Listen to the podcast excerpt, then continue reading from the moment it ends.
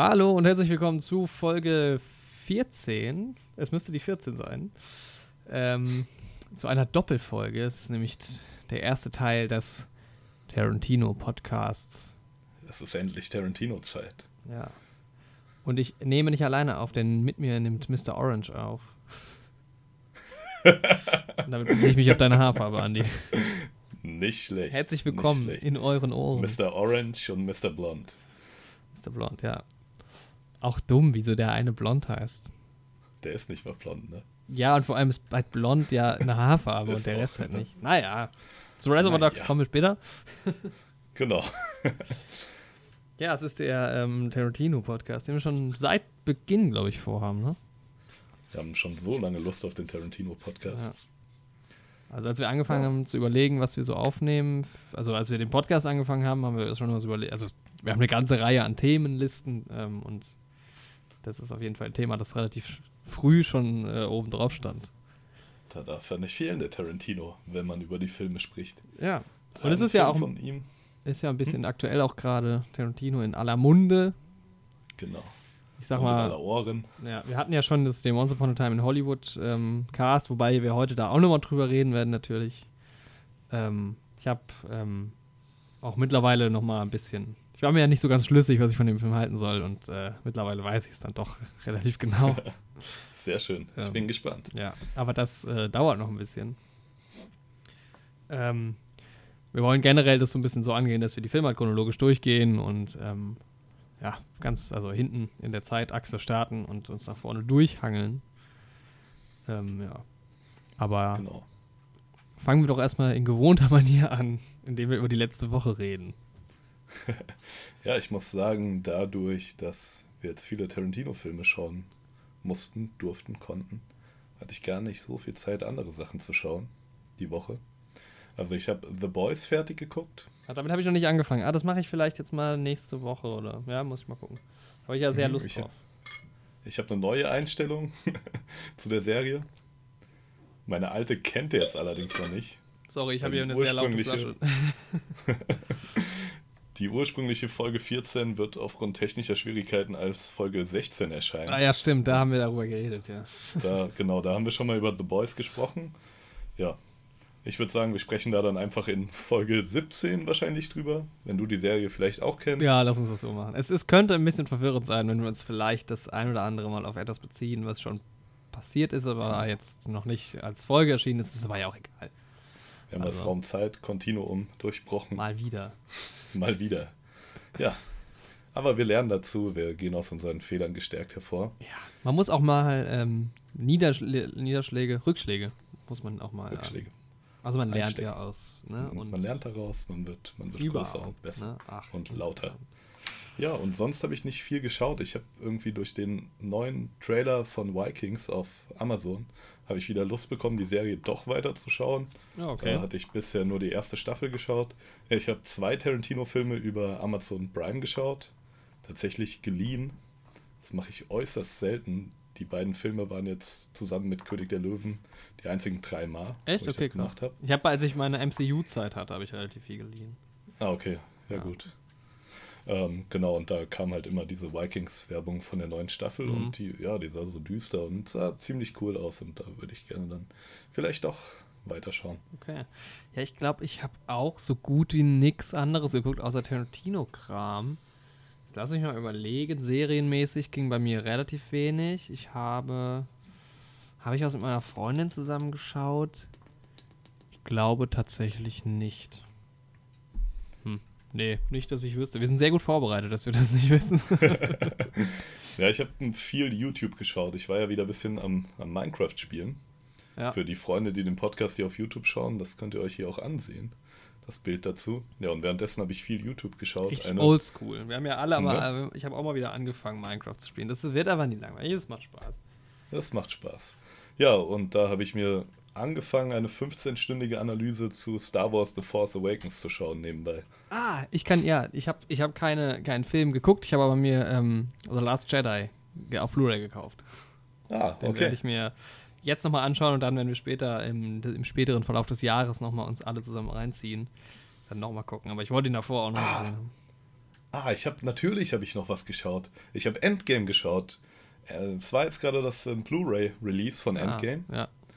Und ähm, ja, da der Vater meiner Freundin hat sich's bestellt und dann haben wir es an dem Tag, an dem es angekommen ist, alles zusammen geschaut. Nice. Und immer noch geil. Boah, ich fand's immer noch ziemlich stark, aber schon wieder halt auf Deutsch geschaut. Ich würde Mhm. ihn jetzt endlich gerne mal auf Ja. Englisch sehen. Wahrscheinlich werde ich ihn mir einfach leihen. Und ähm, ja, ich habe Bock, den jetzt endlich auf Englisch zu schauen.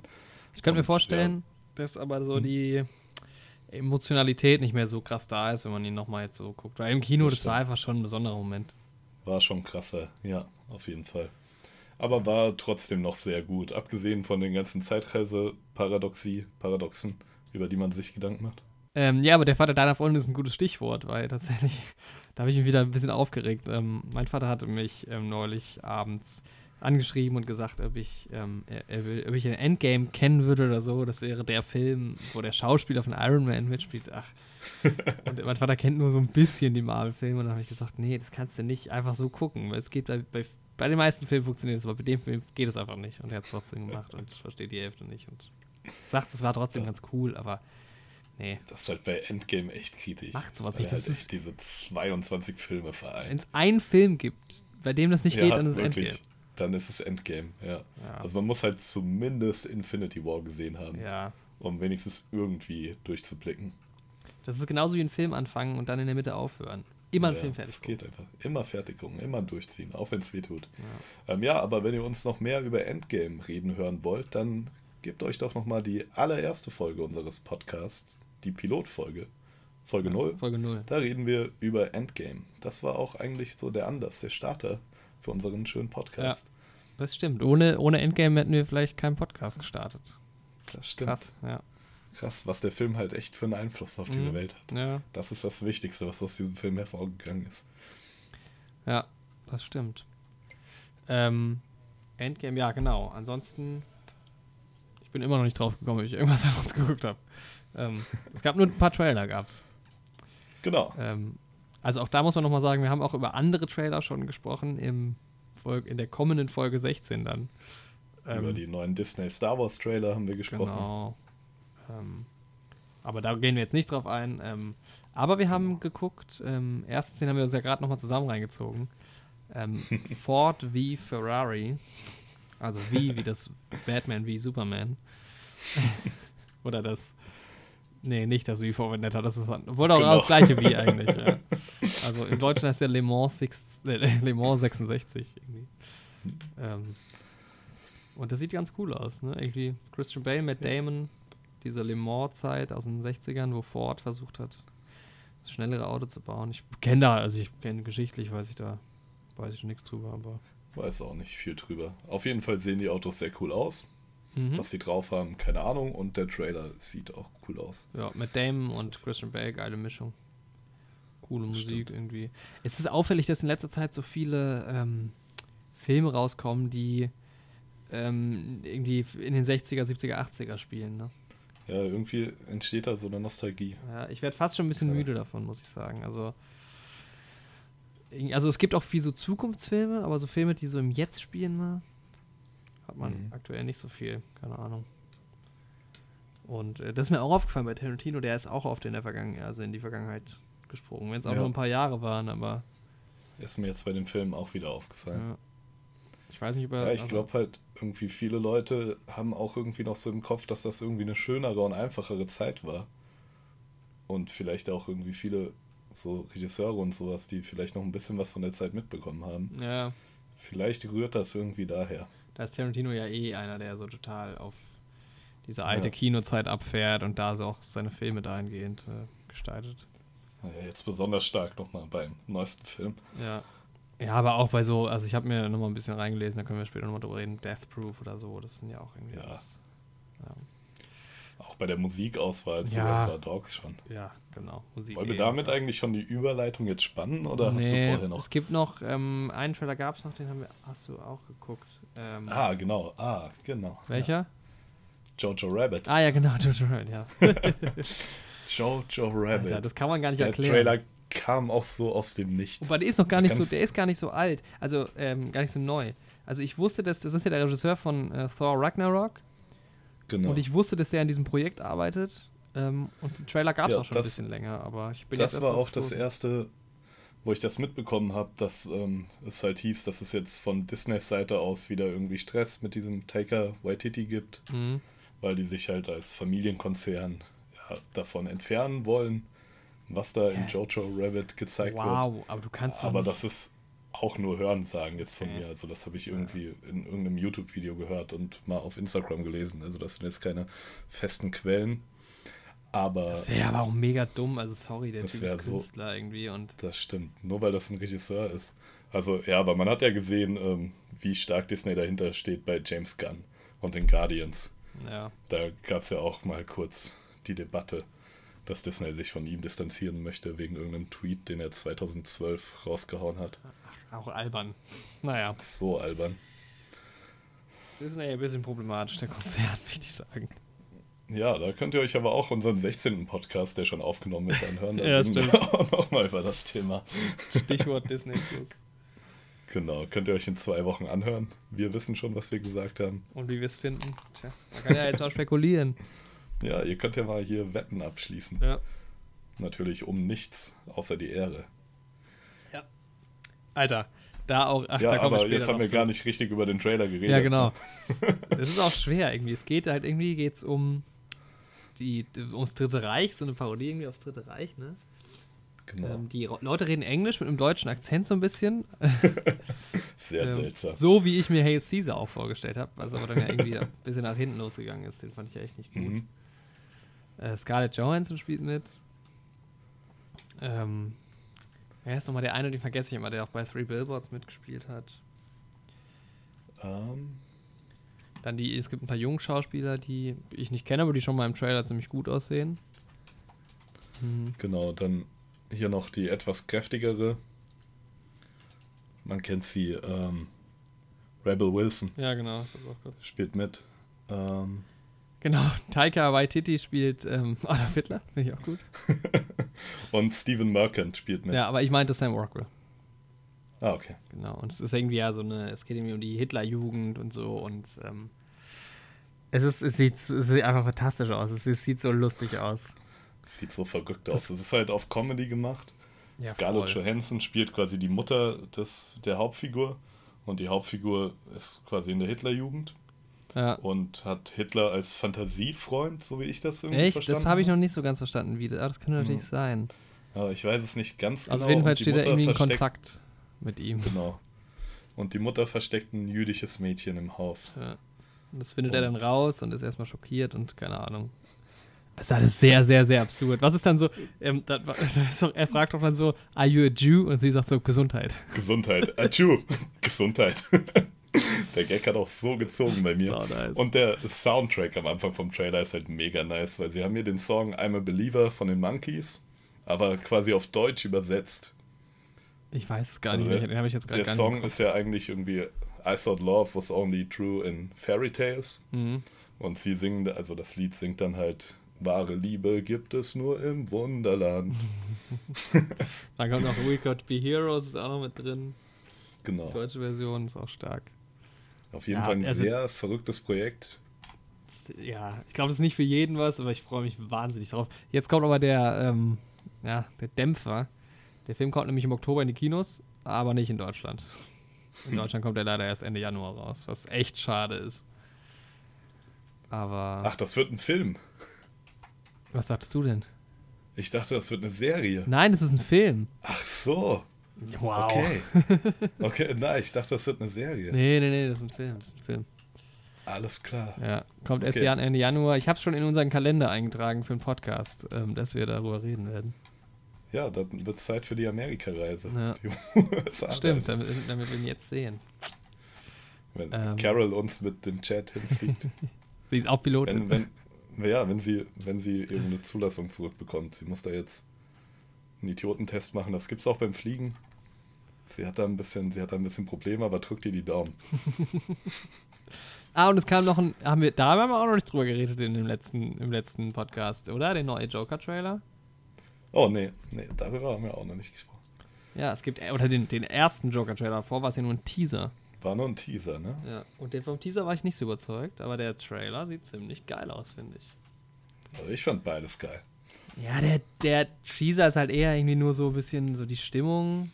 Keine Ja, das ist Ahnung. eine geile der, Stimmung. Ich, ich mag die Stimmung. ja, ich weiß nicht, mit der Trailer, da geht es aber auch mal zur Sache. Da ist auch ein bisschen Chaos und so dabei, so wie man es von Joker kennt. der kommt, glaube ich, am 10. Oktober raus oder am 18. oder 17. Mhm. oder so. Ja, da freue ich mich auf jeden Fall sehr drauf. Da kommt natürlich Ich freue mich auch sehr drauf. War natürlich auch eine geile Podcast-Folge. Auf jeden Fall. Ja, ich glaube, Joaquin Phoenix ist einfach auch ein geiler, also ist einfach sehr gut gecastet dafür. Denke ich auch. Aber man weiß halt immer noch nicht so richtig, in welche Richtung es geht. Also ich könnte mir vorstellen, dass es ein Zweiteiler irgendwie, also dass es der erste Teil wird und es kommt noch was, dass es erstmal so ein bisschen Origin-Story-mäßig ist. Mhm. Mal sehen. Vielleicht ist aber auch nur der Trailer, der relativ wenig vom Film zeigt und wir sehen nur die ersten 15 Minuten oder so. Keine Ahnung. Ähm, aber das sieht, Das ist Zukunftsmusik, Ja. aber es sieht spannend aus. das war auf jeden Fall geil. Ja, und Ja, ansonsten. wir freuen ähm, uns drauf. Also ich, ich, genau, was ich letzte, also ich habe natürlich noch einen Film gesehen letzte Woche, den wir aber erst gleich noch besprechen, weil ich war noch mal in Once Upon a Time in Hollywood, Genau. noch mal im Kino. Ja, werden wir über Once Upon a Time ganz am Ende sprechen, damit es chronologisch Ja, bleibt. würde ich so sagen. Ja, dann bleibt, seid gespannt.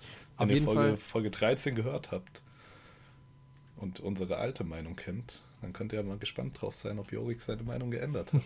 Ja.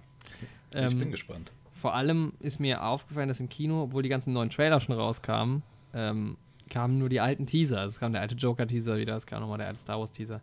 War ein bisschen schade, weil im Kino die nochmal zu sehen ist dann geiler. Es kam ist halt nochmal saugeil. nochmal der Christopher Nolan ähm, und da habe ich ja einen riesen Fauxpas begangen äh, beim äh, Once Upon a Time in Hollywood Podcast. Da habe ich nämlich gesagt, das wäre Denzel Washington. Jetzt muss ich nochmal gucken, wie er heißt. Der Typ heißt Washington mit Nachnamen, aber das ist natürlich nicht Denzel Washington. Ähm, George, Ja, genau, es war George Washington. sie, ähm, haben ihn, sie haben ihn wieder erweckt. nee, er heißt, der Typ heißt John David Washington. Ja, Ähm, J.D. Washington, wie man auch sagt. genau. Und äh, wieder, ja, ist ein geiler. Ich, ja, ich bin gehypt. Ich sag's dir, ich bin gehypt. Ja, sehr schön. Ich freue mich auch jetzt schon drauf, wenn den noch, irgendwann muss ja auch mal so langsam ein James Bond Teaser kommen. Da habe ich auch schon sehr, sehr Lust drauf. Ja, also nochmal im Kino gewesen. Ähm, genau. Ähm, da kann ich jetzt nicht so viel zu sagen. Kommt noch. Seid gespannt. Ja, und ansonsten pff, weiß ich gar nicht. Irgendwas, ach, irgendwas hatte ich vorhin noch, was ich erzählen wollte, aber ich habe es vergessen. Hm, vielleicht fällt es dir wieder Ja. ein im Laufe dieser Folge Ich bin mir sicher. oder der nächsten Folge. Ja, ich bin mir sicher, dass ähm, wir noch zu Genüge abschweifen werden. Aber man kann ja auch mal schnell zur Sache kommen, einfach. Das stimmt. Das Wenn halt stimmt. die Woche nicht viel passiert ist, dann ist halt die Woche nicht viel passiert. Ja, wir haben halt andere Sachen geschaut die Woche, über die wir jetzt gleich reden. Ja. Ist ja nicht so, als ob wir wenig geschaut hätten. Wir hatten nur diesmal Ja. Programm, straffes Programm. Ich meine, wir, können, wir könnten ja mal anfangen, indem wir generell so ein bisschen über Tarantino reden. Bevor wir jetzt mit Mhm. dem ersten Film einsteigen. Weißt du, was dein erster Tarantino-Film war, den du gesehen hast? Ja, das weiß ich. Es war in Glorious Bastards. Ach, krass, okay. Und damals hatte ich halt noch sehr wenig Ahnung von Film oder. Hattest du ja, den im Kino gesehen? Nee, Nee, leider ne? nicht. Da Da war ich auch noch zu jung. Ja. Also 2009 ist der rausgekommen und ich habe ihn bei einem Kumpel schon auf DVD damals gesehen. Also ich schätze mal, das war so 2010. Damals- Ich war so 13, 14 rum.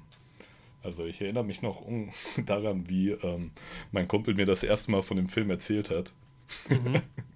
Erinnere ich mich tatsächlich noch dran. Ich war, wir waren zu dritt an der Stelle, wo wir in dem Alter immer rumgehangen haben. Und er meinte so, ja, ich habe jetzt so einen neuen, meine Eltern haben den Film auf DVD gekauft und der ist so brutal und so blutig und da werden die Nazis getötet und das ist voll geil. Und den müssen wir zusammen gucken. Mhm. Und ähm, ja, dann haben wir das auch gemacht und ja, ich war eigentlich direkt begeistert so. Also bis dahin wusste ich nicht, wer Tarantino ist. Die Eltern von dem Kumpel haben dann tatsächlich ein bisschen über Tarantino erzählt so. Und ja, Glorious Bastards hat mir direkt gefallen. Aber dazu später mehr Ja. zu dem Film. Aber das war mein erster Tarantino. Ich habe tatsächlich. Wie viele Tarantinos hast du im Kino gesehen? Ähm, tatsächlich drei. Nee. Ich habe tatsächlich also nur Once zwei. Upon a Time in. Hollywood auf jeden Fall. Ja. Hateful Eight auch. Hateful Eight war mein erster Tarantino im Kino.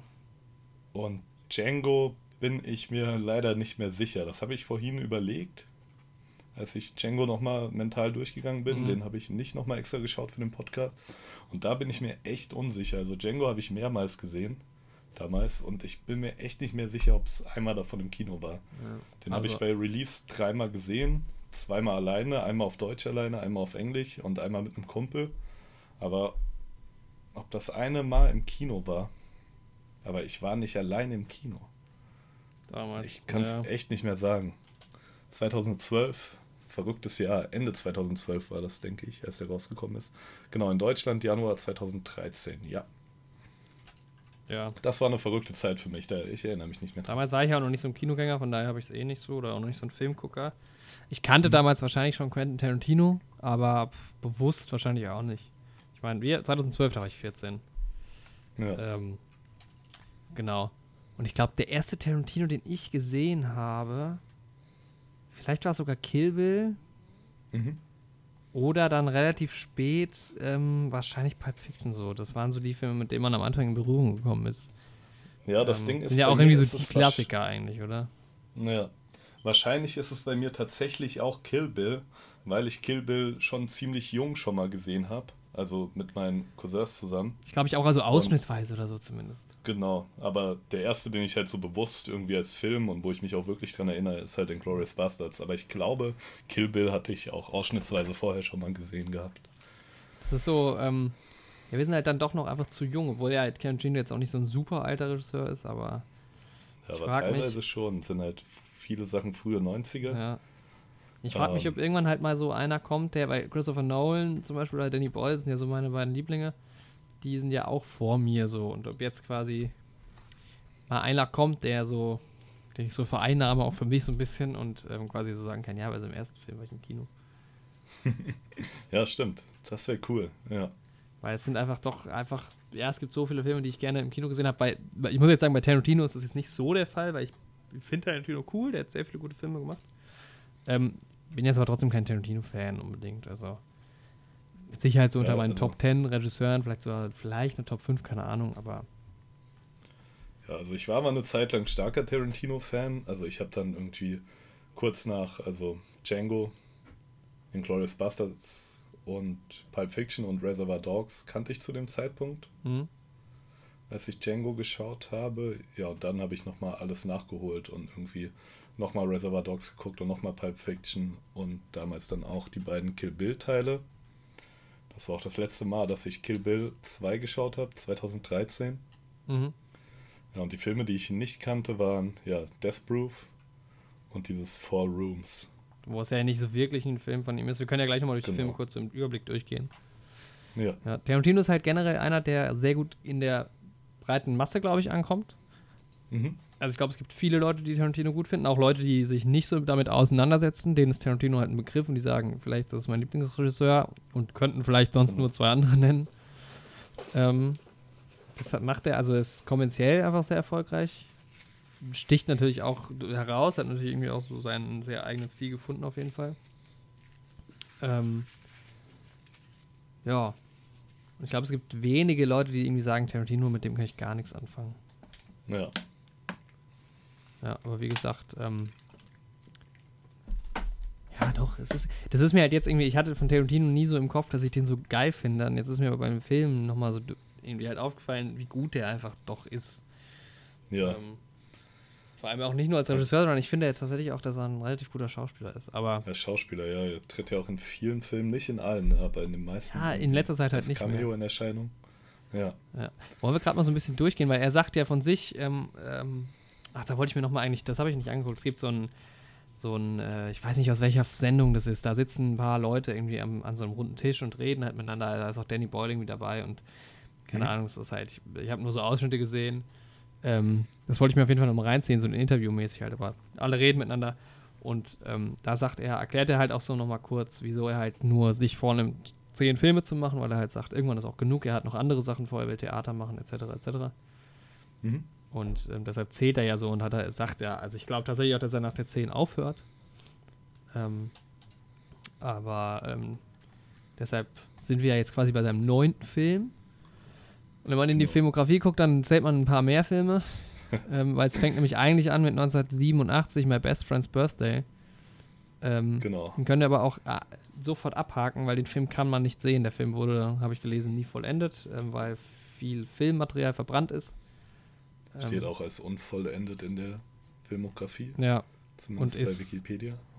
Ist auch nie auf einer DVD oder so erschienen. Ähm, keine Ahnung, was mit diesem Film, also ja, zählt also nicht zu seinem seiner Filme. Ähm, genau. Dann haben wir als ersten Film Reservoir Dogs. Genau. Dann Pulp Fiction. Ähm, Four Rooms ist halt ein Episodenfilm, der mit ähm, äh, Alison Anders, Alexander Rockwell und Robert Rodriguez zusammen entstanden ist. Deshalb ist es auch kein ganzer Film von ihm. Ähm, den würde ich aber gerne trotzdem besprechen, weil ich den gesehen habe. Mhm. Ähm, ja, den habe ich wie gesagt nicht gesehen. Ja. Habe ich nicht mehr geschafft. Kann ich ja ein bisschen was zu erzählen kurz. Dann kommt der dritte Film, Jackie Brown. Genau, den hatte ich lang nicht mehr geschaut bis letzte Woche. Den habe ich mir für den Podcast auch nochmal angeschaut. Ja. Den habe ich das letzte Mal auch vorher 2013 gesehen gehabt in meiner Tarantino-Phase. das hört sich so an wie so eine Drogenphase. Ja. Ähm, dann kommt Kill Bill Volume 1 und 2, was aber laut Tarantino ein Film ist. Ist auch später nochmal als ein Film rausgekommen. Deshalb mhm. ist das quasi ein vierter Film. Ähm, dann steht hier in der Filmografie bei IMDb Sin City, aber den hat er auch zusammen mit anderen gemacht. Da ist auch nicht so richtig ein Film von ihm. Habe ich auch nicht gesehen. Glaube ich. Nein, ich glaube nicht. Ähm, das heißt, äh, der fünfte Film ist dann Death Proof. Mhm. Dann steht hier in der Filmografie Grindhouse, was halt ein Double Feature ist, ähm, mit Death Proof zusammen und, ach, ich vergesse mal, wie der andere heißt. Äh, Planet Terror. Ja, ähm, Planet Terror hatte ich damals gesehen und Echt, Death den kennst Proof, du sogar? Ja, Death Proof habe ich jetzt das erste Mal für den ah, okay. ähm, Podcast geschaut. Das heißt, du kannst dann auch vielleicht beurteilen, inwiefern die beiden zusammengehören. Später. Ja, so semi, weil ich Planet Terror nur noch so ein bisschen im Hinterkopf habe, aber okay. ja, ja, sie sind vor allem vom Style ja. sehr ähnlich, ja. Das ist dann, was war eine Death Proof ist dann die 5, dann haben wir den Glorious Bastards als sechsten Film. Ähm, dann ist hier nochmal in der Filmografie The Kill Bill, The Whole Bloody Affair, also nochmal als einer ähm, erschienen. Ähm, dann haben wir Django als Nummer 7. Ähm, Nummer 8 Hateful Eight, äh, der ja damals auch so richtig groß beworben wurde mit der 8. Film. Der 8. Der hat angeboten ja. mit der 8. Und jetzt Nummer 9 Once Upon a Time in Hollywood und die Nummer 10. Untitled Star ja. Trek Project. Und da ist man noch nicht so ganz, man weiß noch nicht genau, ob er das wirklich macht. Ähm, aber Tarantino ist ja ein riesen Star Trek-Fan. Ich glaube, sein Lieblings-Star Trek ist der dritte. Der Zorn des Khan? Ist das der dritte? Oh, ich als Star Trek Gucker müsste das eigentlich wissen, aber ich glaube schon. ich kenne mich bei Star Trek nicht aus. Ich, ja. ich, weiß nur, dass die Red Shirts immer sterben. Ja, ja da gibt es immer so geile, so geile ähm, so T-Shirts, die so me mehrere Sachen vereinen, ne? So mehrere Franchises ja. und, so. und da gibt es immer so geile Nummern mit Stormtrooper und Shirts und so. Das ist auch. Ähm, ja, genau. Und ich glaube, es ist auf jeden Fall bekannt, dass er dran schreibt. Er schreibt, glaube ich, schon länger an dem Star Trek-Drehbuch. Mhm. Und ich weiß nicht, bei IMDb steht Director Quentin Tarantino. Und wenn es bei IMDb steht, dann ist die Quelle meistens relativ gut. Schon verlässlich, ja. Und es wäre auf jeden Fall krass, wenn sein letzter Film ein Star Trek-Film wird. Weil du. Ja. Das ist halt so ein riesen Franchise. So die, du, du holst halt so relativ wenige Leute so richtig damit ab. Ja, das stimmt. Ähm, wenn du nichts mit Star Trek anfangen kannst. Ja. Tja. Ja, muss man schauen. Ich werde ihn auf jeden Fall sehen. Ja, also, es ist halt schon nach wie vor auch bei mir so, wenn es ein Tarantino ist, dann gehe ich da auf jeden Fall rein. Also ja, den Rang hat er bei mir schon mal. Ja, auf jeden Fall. Bei mir ist halt die Sache mit Star Trek, also so ein paar Sachen kenne und verstehe ich, weil ich, wie ich in mehreren Podcasts schon erwähnt habe, riesen Simpsons-Fan war und riesen Futurama-Fan war und gerade in Futurama sind dermaßen viele Anspielungen auf Star Trek und in Simpsons auch. Einige Gastauftritte auch, Leonard Nimoy und so, dass man da einfach ein bisschen Bescheid weiß. Mhm. Aber sonst, ich habe auch ein, zwei Filme mal gesehen, letztens eine Folge aus der Serie. Aber viel weiß ich halt leider nicht. Ja, hast ja dann noch hey, Zeit bis dahin, alles zu gucken. Zeit, genau. Ich habe mal irgendwann nachgeschaut, wie viele Stunden Star Trek es gibt. Das sind einige. Du bist ein paar Tage beschäftigt, wenn du so ein Stück guckst. ähm, ja, Tarantino ist halt aber auch einer, der nicht so super viele Filme rausbringt. Also wenn du jetzt, keine Ahnung, einen Steven Spielberg hast, der halt jedes Jahr auf jeden Fall irgendwie Filme rausbringt. ähm, bei ihm, ich meine, der hat jetzt innerhalb von, wann kam Reservoir Dogs? 92, das heißt, 92. 92, 27 Jahre. Innerhalb von 27 Jahren hat er neun Filme rausgebracht. Ja, also ich finde, man merkt halt auch echt bei jedem Film, Ich finde die Filme unterschiedlich gut. Zu den Bewertungen kommen wir auch auf jeden Fall noch. Mhm. Aber man merkt bei jedem Film, dass da auf jeden Fall Herzblut und Liebe auch für Film drinsteckt und dass irgendwie nichts irgendwie rein aus kommerziellem Ja. Sinn gemacht wird. Ja, es ist halt immer viel so, ähm, ganz oft so eine Hommage an Filme. Also in verschiedensten. Also er ist ja auch ein riesen Western-Fan zum Beispiel. Ähm, merkt man Merkt ja. man vor allem in den letzten drei den letzten Filmen. drei, ja. Ja. Davor eigentlich gar nicht, ne? Nee. Ja. Genau. Ja gut, dann steigen wir mal ein, oder? Genau. In den äh, ersten quasi. Ähm, In Reservoir, Dogs. Dogs. Und ich muss sagen, ich habe ihn, ich fand ihn vorher schon brillant und habe ihn jetzt für den Podcast nochmal geschaut. Und er begeistert mich jedes Mal aufs Neue. Ja. Diesmal habe ich ihn auf Englisch geschaut. Ich denke, das Mal davor habe ich ihn auf Deutsch geschaut. Das erste Mal habe ich ihn auf jeden Fall auf Deutsch geschaut. Dann mindestens noch einmal auf Englisch und auf Deutsch. Und dann das nächste Mal weiß ich nicht. Aber diesmal habe ich ihn auf Englisch geschaut. Mhm. Also ich muss, ich würde sagen, ein Rating machen wir am Ende eh nochmal, aber bei dem kann ich direkt sagen, Ja. es ist halt mein Lieblings-Quentin Tarantino-Film. Das ist auch jetzt im Nachhinein ist auch mein Lieblings-Tarantino. Und das ist schon krass, Nochmal. das ist sein erster Feature-Film halt so und der, und die er liefert einfach so ab. Das ist echt Das ist halt- übertrieben. Also, was ist deine Lieblingsszene? Ähm, ja, also ich sag mal, die, es gibt einmal die Szene, wieso ich den Film nochmal ein bisschen krasser finde, als er eh ist. Mhm. Nämlich die, die Sterbeszene von Tim Roth. Beziehungsweise er stirbt ja, Okay. er stirbt ja nicht. Also, ach so, ähm, ich würde sagen, wir, wir werden schon spoilern. Wir werden da jetzt keine Rücksicht drauf nehmen. Ich glaube, bei, Ja. bei allen Filmen gibt es nicht so massive Plot-Twists. Mir fällt jetzt einer ein nur. Mhm. Da muss man ja vielleicht jetzt nicht unbedingt drauf eingehen. So, ähm, Genau, wir versuchen ein bisschen Plot-Twist frei zu bleiben. ja, aber jetzt Aber, schon ja. auf die Story eingehen, weil sonst macht es einfach keinen Sinn, darüber zu reden. Ja. Also, wenn ihr die Filme irgendwie gar nicht kennt und die noch sehen wollt, was ich mir eigentlich echt nicht vorstellen kann. Ja. Aber seid gewarnt auf Ja. jeden Fall. Und wenn ihr, wenn es euch egal ist, hört einfach trotzdem zu. Wir versuchen halt nicht Genau. das Ende komplett irgendwie zu spoilern. Ähm, Ja. In dem Fall jetzt schon. Ähm, ja, wo Ti- äh, Tim Roth, wer Tim Roth spielt, Mr. Mr. ähm, Orange. Mr. Orange, genau. Wo er ähm, stirbt, finde ich sehr beeindruckend, weil es ist einfach so eine Szene, die ich so unangenehm finde. Also er, er stirbt ja nicht, aber ja, wo er halt so am Verbluten ist. Ich finde es so unangenehm, ist unglaublich. Das ähm, ist krass. er Du hast halt von. Anfang an seinen Todeskampf da. Ja. Aber die, meine Ja. Lieblingsszene ist ähm, auch mit ihm, und zwar die, wie er, er erstens erst, ähm, wie man sieht, wie er diese Fake-Geschichte einstudiert Mhm. und in seinem Raum immer hin und her läuft und das so ähm, aufspricht halt. Er hat ja diese, er ist ja der Undercover-Agent und ähm, ähm, erzählt ja so eine Fake-Geschichte und dann, wie er die halt auch nacherzählt und diese Toilettenszene und so, das finde ich einfach saugeil. Ich, da bin ich vollkommen d'accord mit dir. Das ist jetzt auch meine absolute Lieblingsszene. Vor allem, man, diese Deine absolute Erzählstruktur ist Lieblingsszene einfach so in geil. jedem Film, oder? In, in jedem Film überhaupt, nee. Aber in diesem Film. Also, ja, die Erzählstruktur ist einfach, es ist einfach brillant. Du hast ja einmal ihn, wie er diese Geschichte erstmal gebrieft bekommt von seinem Kollegen. Dann hast du Teile, wo er die für sich selbst einübt. Teile, wo er die seinen Gangsterkollegen erzählt. Und dann siehst du ja nochmal die Geschichte selbst. Und in der Geschichte erzählt ja dann ein Cop auch noch eine Story von sich, die man dann auch noch sieht. Ja, stimmt. Das ist einfach brillant gemacht.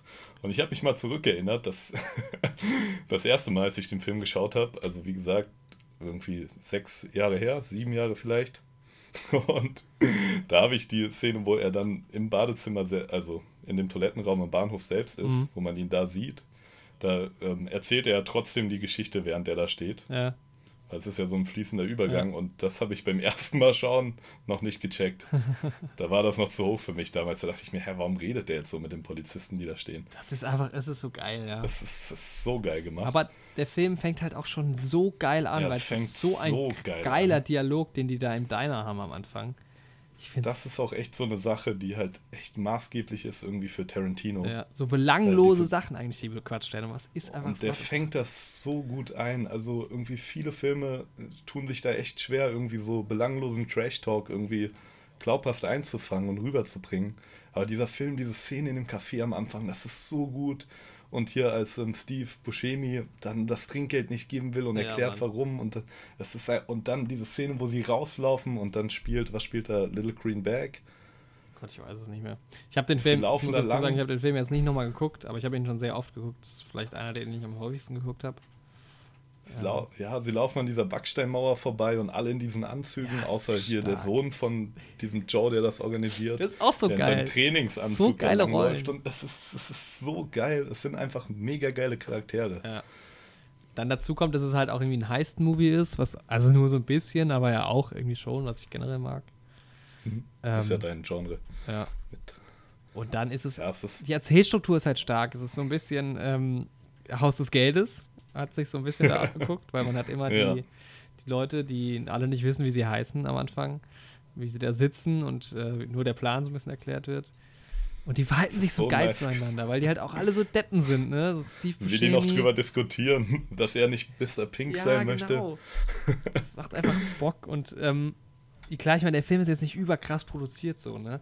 Aber der mit den Mitteln, die er halt damals hat, das war einfach geil. Die Schauspieler sind so geil. Ich, ich habe jetzt nochmal Tim Roth so Keitel. lieben gelernt. Und die, ja. der Rest auch. Harvey Keitel, Steve Buscemi. Ähm, ach, die sind alle irgendwie geil. Michael Madsen ähm, auch, auch geil. Ach, ich, eigentlich sind alle echt gut. Alter. Ja, ähm, diese Szenen mit Michael Madsen, also Mr. Blond, wo er den Polizisten foltert. Alter, krank. Das ist auch krank, ja. Und ja, ich erschrecke mich tatsächlich jedes Mal, dass äh, Mr. Orange, Tim Ross Charakter, dann ähm, Mr. Blond erschießt. Ich vergesse irgendwie, wie gesagt, ich habe den Film jetzt schon fünfmal geschaut, aber irgendwie vergesse ich immer, an welchem Moment das kommt und dass das überhaupt kommt. Ja. Da gibt es bei mir aber auch so über Filme. Das ist so seltsam, ich obwohl ich generell. das eigentlich genau weiß. Aber ja. es überrascht mich jedes Mal. Ich vergesse generell immer die Enden von Filmen. Ich gucke so einen Film und weiß die ganze Zeit, was passiert und dann denke ich so, okay, aber wie geht es jetzt nochmal aus? Das war bei Pulp Fiction, als ich den geguckt habe, auch nochmal so. Da wusste ich auch, dass man mhm. am Ende wieder im Diner ist, weil ich wusste nicht mehr, was danach passiert. äh, was wohl eigentlich cool ist, weil dann bleibt spannend. Ähm, ja. ja. da spielt ja, Tarantino ja auch noch eine richtige Rolle. Er ist ja Mr. Brown. Er ist jetzt nicht so lang dabei, weil er relativ schnell stirbt.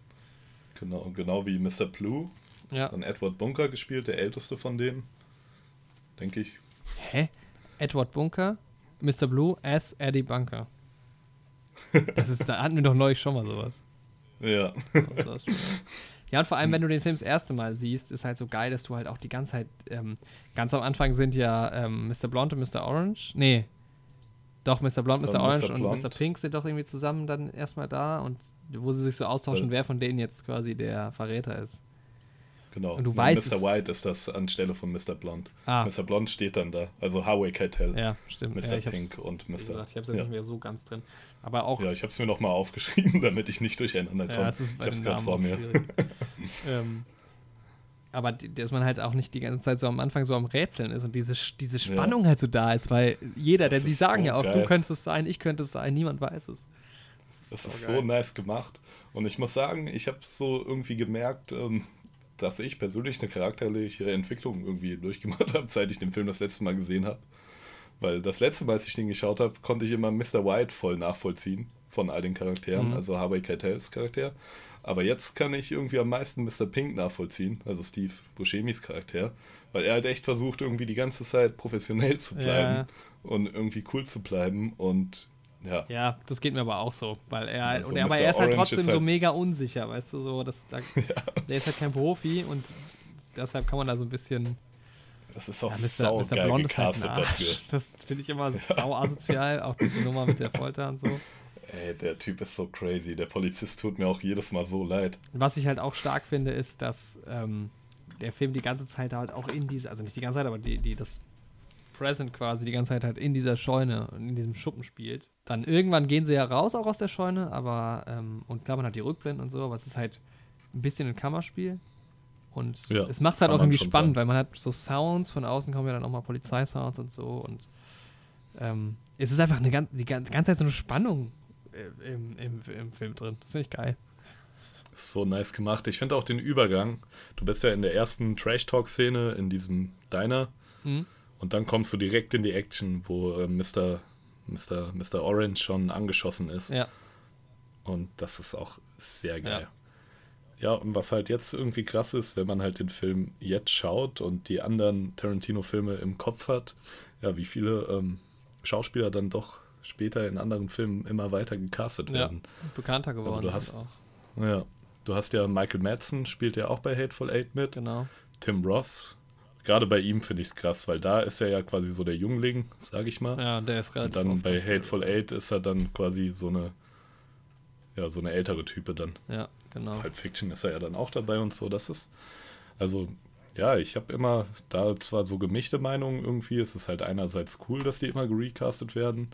Mhm. Andererseits, keine Ahnung, gibt es vielleicht ja noch bessere, man weiß ja nicht. Ja, ja, ich weiß, was du meinst. Aber ähm, ja, prinzipiell finde ich das halt ziemlich cool, gerade wenn man jetzt auch irgendwie sich viele Tarantino-Filme am Stück anschaut. Ja, aber ich finde, man merkt das bei manchen schon auch. Es gibt ja einige Regisseure, die dann eher so ihre Leute haben. Bei, keine Ahnung, bei Nolan ist es dann irgendwie ähm, Michael Caine, mit dem er Mhm. ganz, ganz viel gemacht hat. Ähm, gut, DiCaprio war jetzt irgendwie zweimal dabei, dann war auch mal der Dings dabei, öfters. Ähm, der eine und die andere da und ähm, der noch. und bei anderen, also es geht ja nicht, halt, ähm, also ich glaube bei Tarantino ist es schon vielleicht nochmal ein Stück auffälliger. Ja. Ähm, ist ja auch vielleicht ein bisschen verständlich. Ja, bei manchen wenn man weiß, okay, halt. mit dem kann man gut zusammenarbeiten, ne? Es läuft alles einwandfrei und so. Ja, und viele sind ja auch wandelbar. Also, gerade jetzt irgendwie bei Samuel L. Jackson, der auch bei viel mitgespielt ja, genau, hat, stimmt, hätte auch wir bei- da noch einzeln drauf eingehen, aber der spielt ja auch echt ein bisschen unterschiedliche Sachen auch Ja. tatsächlich. Ja. Wobei Ähm. klar, auch er ist immer irgendwie Samuel L. Jackson. Ja, Das finde ich bei Tim Roth tatsächlich nicht so. Der ist schon, also den, den finde ich echt, also jetzt aber erst seit letzter Woche, obwohl ich die Filme kannte, aber wenn man es nochmal so kondensiert zusammengeschaut hat, dann, ja, der ist einfach geil. Der Typ ist so Saugeil. geil. Echt mittlerweile Ja. einer meiner Lieblingsschauspieler geworden. Das, ja, total geil. geht mir ähnlich, geht mir ähnlich. Ist nicht meine Lieblingsrolle von ihm. Da komme ich gleich noch drauf. Aber eine Mhm. der, also er macht schon stark. Also auch da, da, man muss halt echt sich vor Augen halten, dass der, der Film ist halt so sein erster eigentlich gewesen.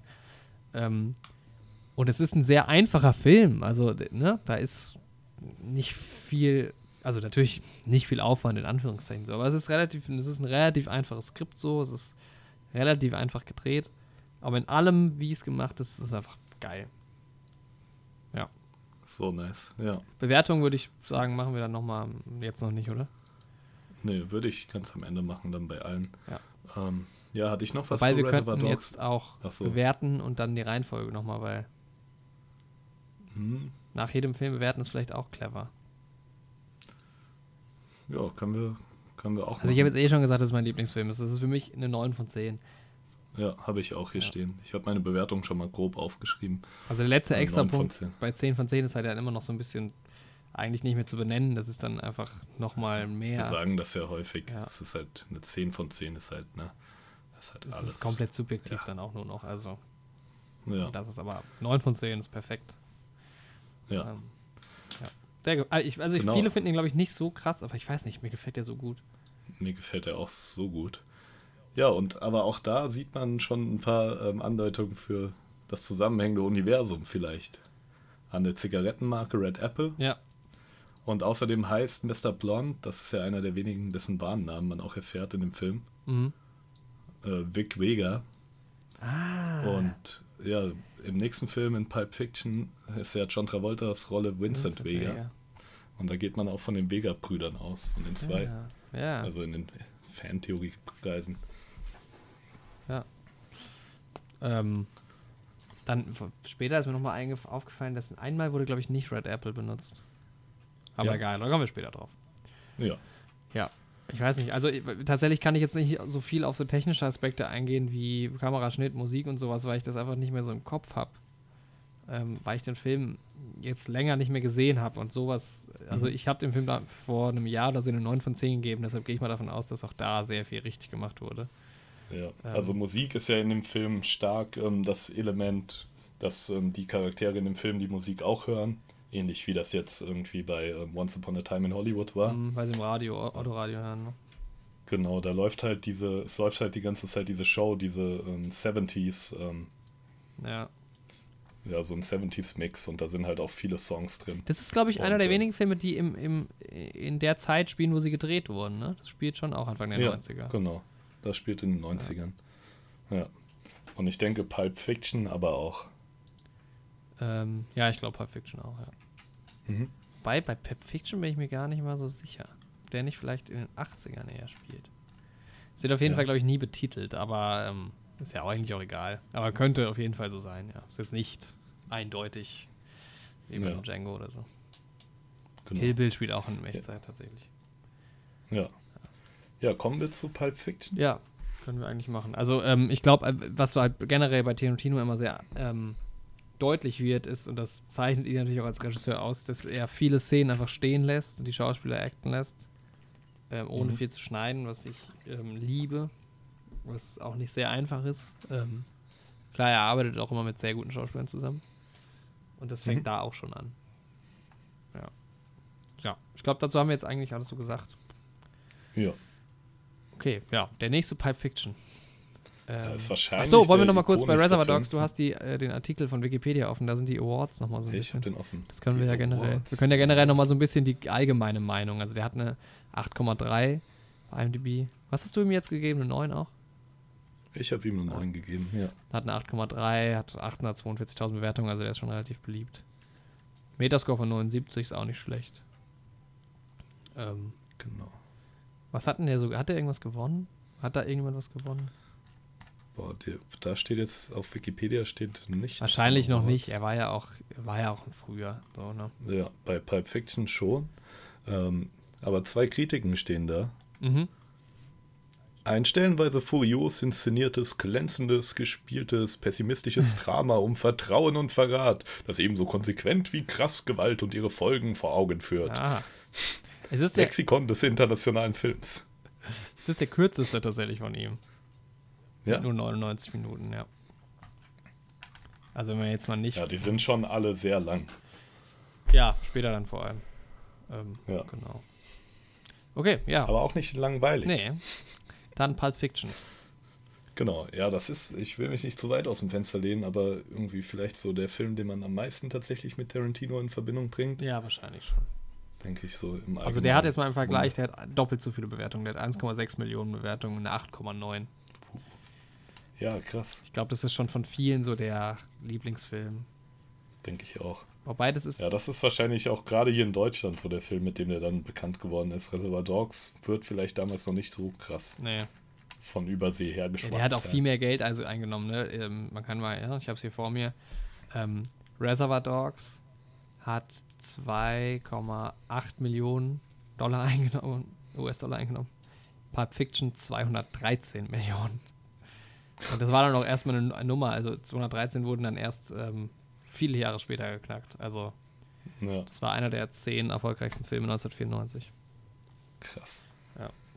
Ja, der ist halt auch einfach Kult. Ne? Das ist ein Kultfilm, ja. Also ich glaube, es gibt einige Leute, die den Film irgendwie nicht so geil finden, die auch genervt sind von diesem Kult so. Aber der Film hat halt schon sehr viel hervorgebracht. Diesen Tanzmove von Travolta zum Beispiel. ähm, und einfach sehr viele kultige Szenen. Da hat sich auch dieses, dieser Fuß-Spleen von ihm so ein bisschen etabliert. genau. Die Szene mit man ja dem. dann in fast jedem Film sehen kann. Ja, die Szene mit der Adrenalinspritze und so, das ist die Musik, das, das hat sich da alles nochmal so ein bisschen mehr ja, der, der. Bibelvers von ähm, Samuel L. Genau, die Jackson. Nummer auch. Von, Dann, was war es? Ezekiel ich 25. weiß es nicht, ich, Ja. sowas, keine Ahnung. 2517, da steht's. Ich habe es gefunden. Den gibt's nicht. Also der ist fiktiv. Den hat Tarantino Ah, okay, geschrieben krass. oder schreiben Cool. lassen. Also der steht nicht in der Bibel. Da kommt das erste Mal, ich mal glaube ich, Big Kahuna Burger, wenn er nicht bei Reservoir Dogs Ja. schon vorkommt. Äh, nee, da noch nicht. Ähm, er kommt auf jeden Fall in Death Proof, wird's erwähnt. Big Kahuna Ja, Burger genau, das habe ich auch. Aber jetzt bei da bei Fiction auf jeden Fall das erste Mal. Weil Genau. der eine Typ, der. Ähm, Big Kahuna Burger, das ist dieser mexikanische Burger. Nee, hawaiianische Burger. das ist auch geil, diese Szene, die eigentlich ja, ich meine, niemand anderes hätte diese Szene halt fünf Minuten lang werden lassen. Das stimmt. Und das Sam- ist, er schreibt sie einfach so ist- geil. Samuel L. Jackson macht's auch geil. Das ist so geil und den Film habe ich auch mehrmals auf Deutsch und auf Englisch geguckt und ähm, tatsächlich wird er synchronisiert in dem Film von Helmut Kraus, Ah ja. der ja, jetzt ist- ähm, vor drei Wochen Ach, erst der verstorben ist. ja. Ja, und der hat gespielt Herr Paschulke Ja. in der ähm, Löwenzahn, Ja, der Nachbar von Peter Lustig. Das hätte ich auch nicht gedacht. Also später wird er ja hier von, wie heißt er, Manfred Lehmann Mhm. gesprochen im Deutschen, oder? Nee. Nee. Ich weiß es nicht, aber wir haben über den schon mal Ich geredet. weiß es gar nicht. Ja. Aber in dem Film wird er von Helmut Kraus gesprochen. Das habe ich nochmal nachgeschaut. Nice. Ja, ähm, das ist auch so, also ich meine, da sind halt, die Besetzung ist halt auch saustark. Ja. Also wir haben ähm, Samuel L. Jackson, wir haben John Travolta, wir haben Uma Thurman, wir haben wieder Tim Roth. Bruce Willis. Bruce Willis macht mit. Harvey Keitel ist auch wieder dabei, wie in ähm, Reservoir Dogs. Spielt auch eine sehr geile Rolle. Dieser Tatort-Cleaner. Ähm, als sie quasi Marvin ins Gesicht schießen und dann zu ähm, Tarantino ah, ja, stimmt, nach Hause gehen. Ja. Also zu der Rolle ja, von. Stimmt. Und dann ist er dieser Cleaner, der die Tatorte. Geile aufräumt. Rolle auch. Auch so voll überspitzt, dieser coole Typ, der da irgendwie mit seinem Mustang oder keine Ahnung, irgendein altes, Alter. geiles Auto, mit dem er da ankommt. Diese Szene, wo dann er, ähm, ähm, wo er dann die Anweisungen gibt und John Travolta ist so voll abgefuckt und macht ihn so an ja. und dann kommt er so zurück und sagt ihm so, yo, ähm, jetzt hör mal zu, mein Freund und dann sagt John Travolta nochmal so, sagt dann irgendwie nochmal please oder sowas und dann, das ist so geil. Genau. Ähm, ich glaube, im Deutschen sagt er bitte, bitte mit ganz viel Zucker oben. Ja, genau, das sagt er im Englischen auch. ja. Ähm, das ist stark. Und auch, ich meine, da kann man ja, also ähm, Pulp Fiction bringt halt eine meiner Top 10 Lieblingsfilmszenen einfach. Und ich glaube, das ist bei dir genauso.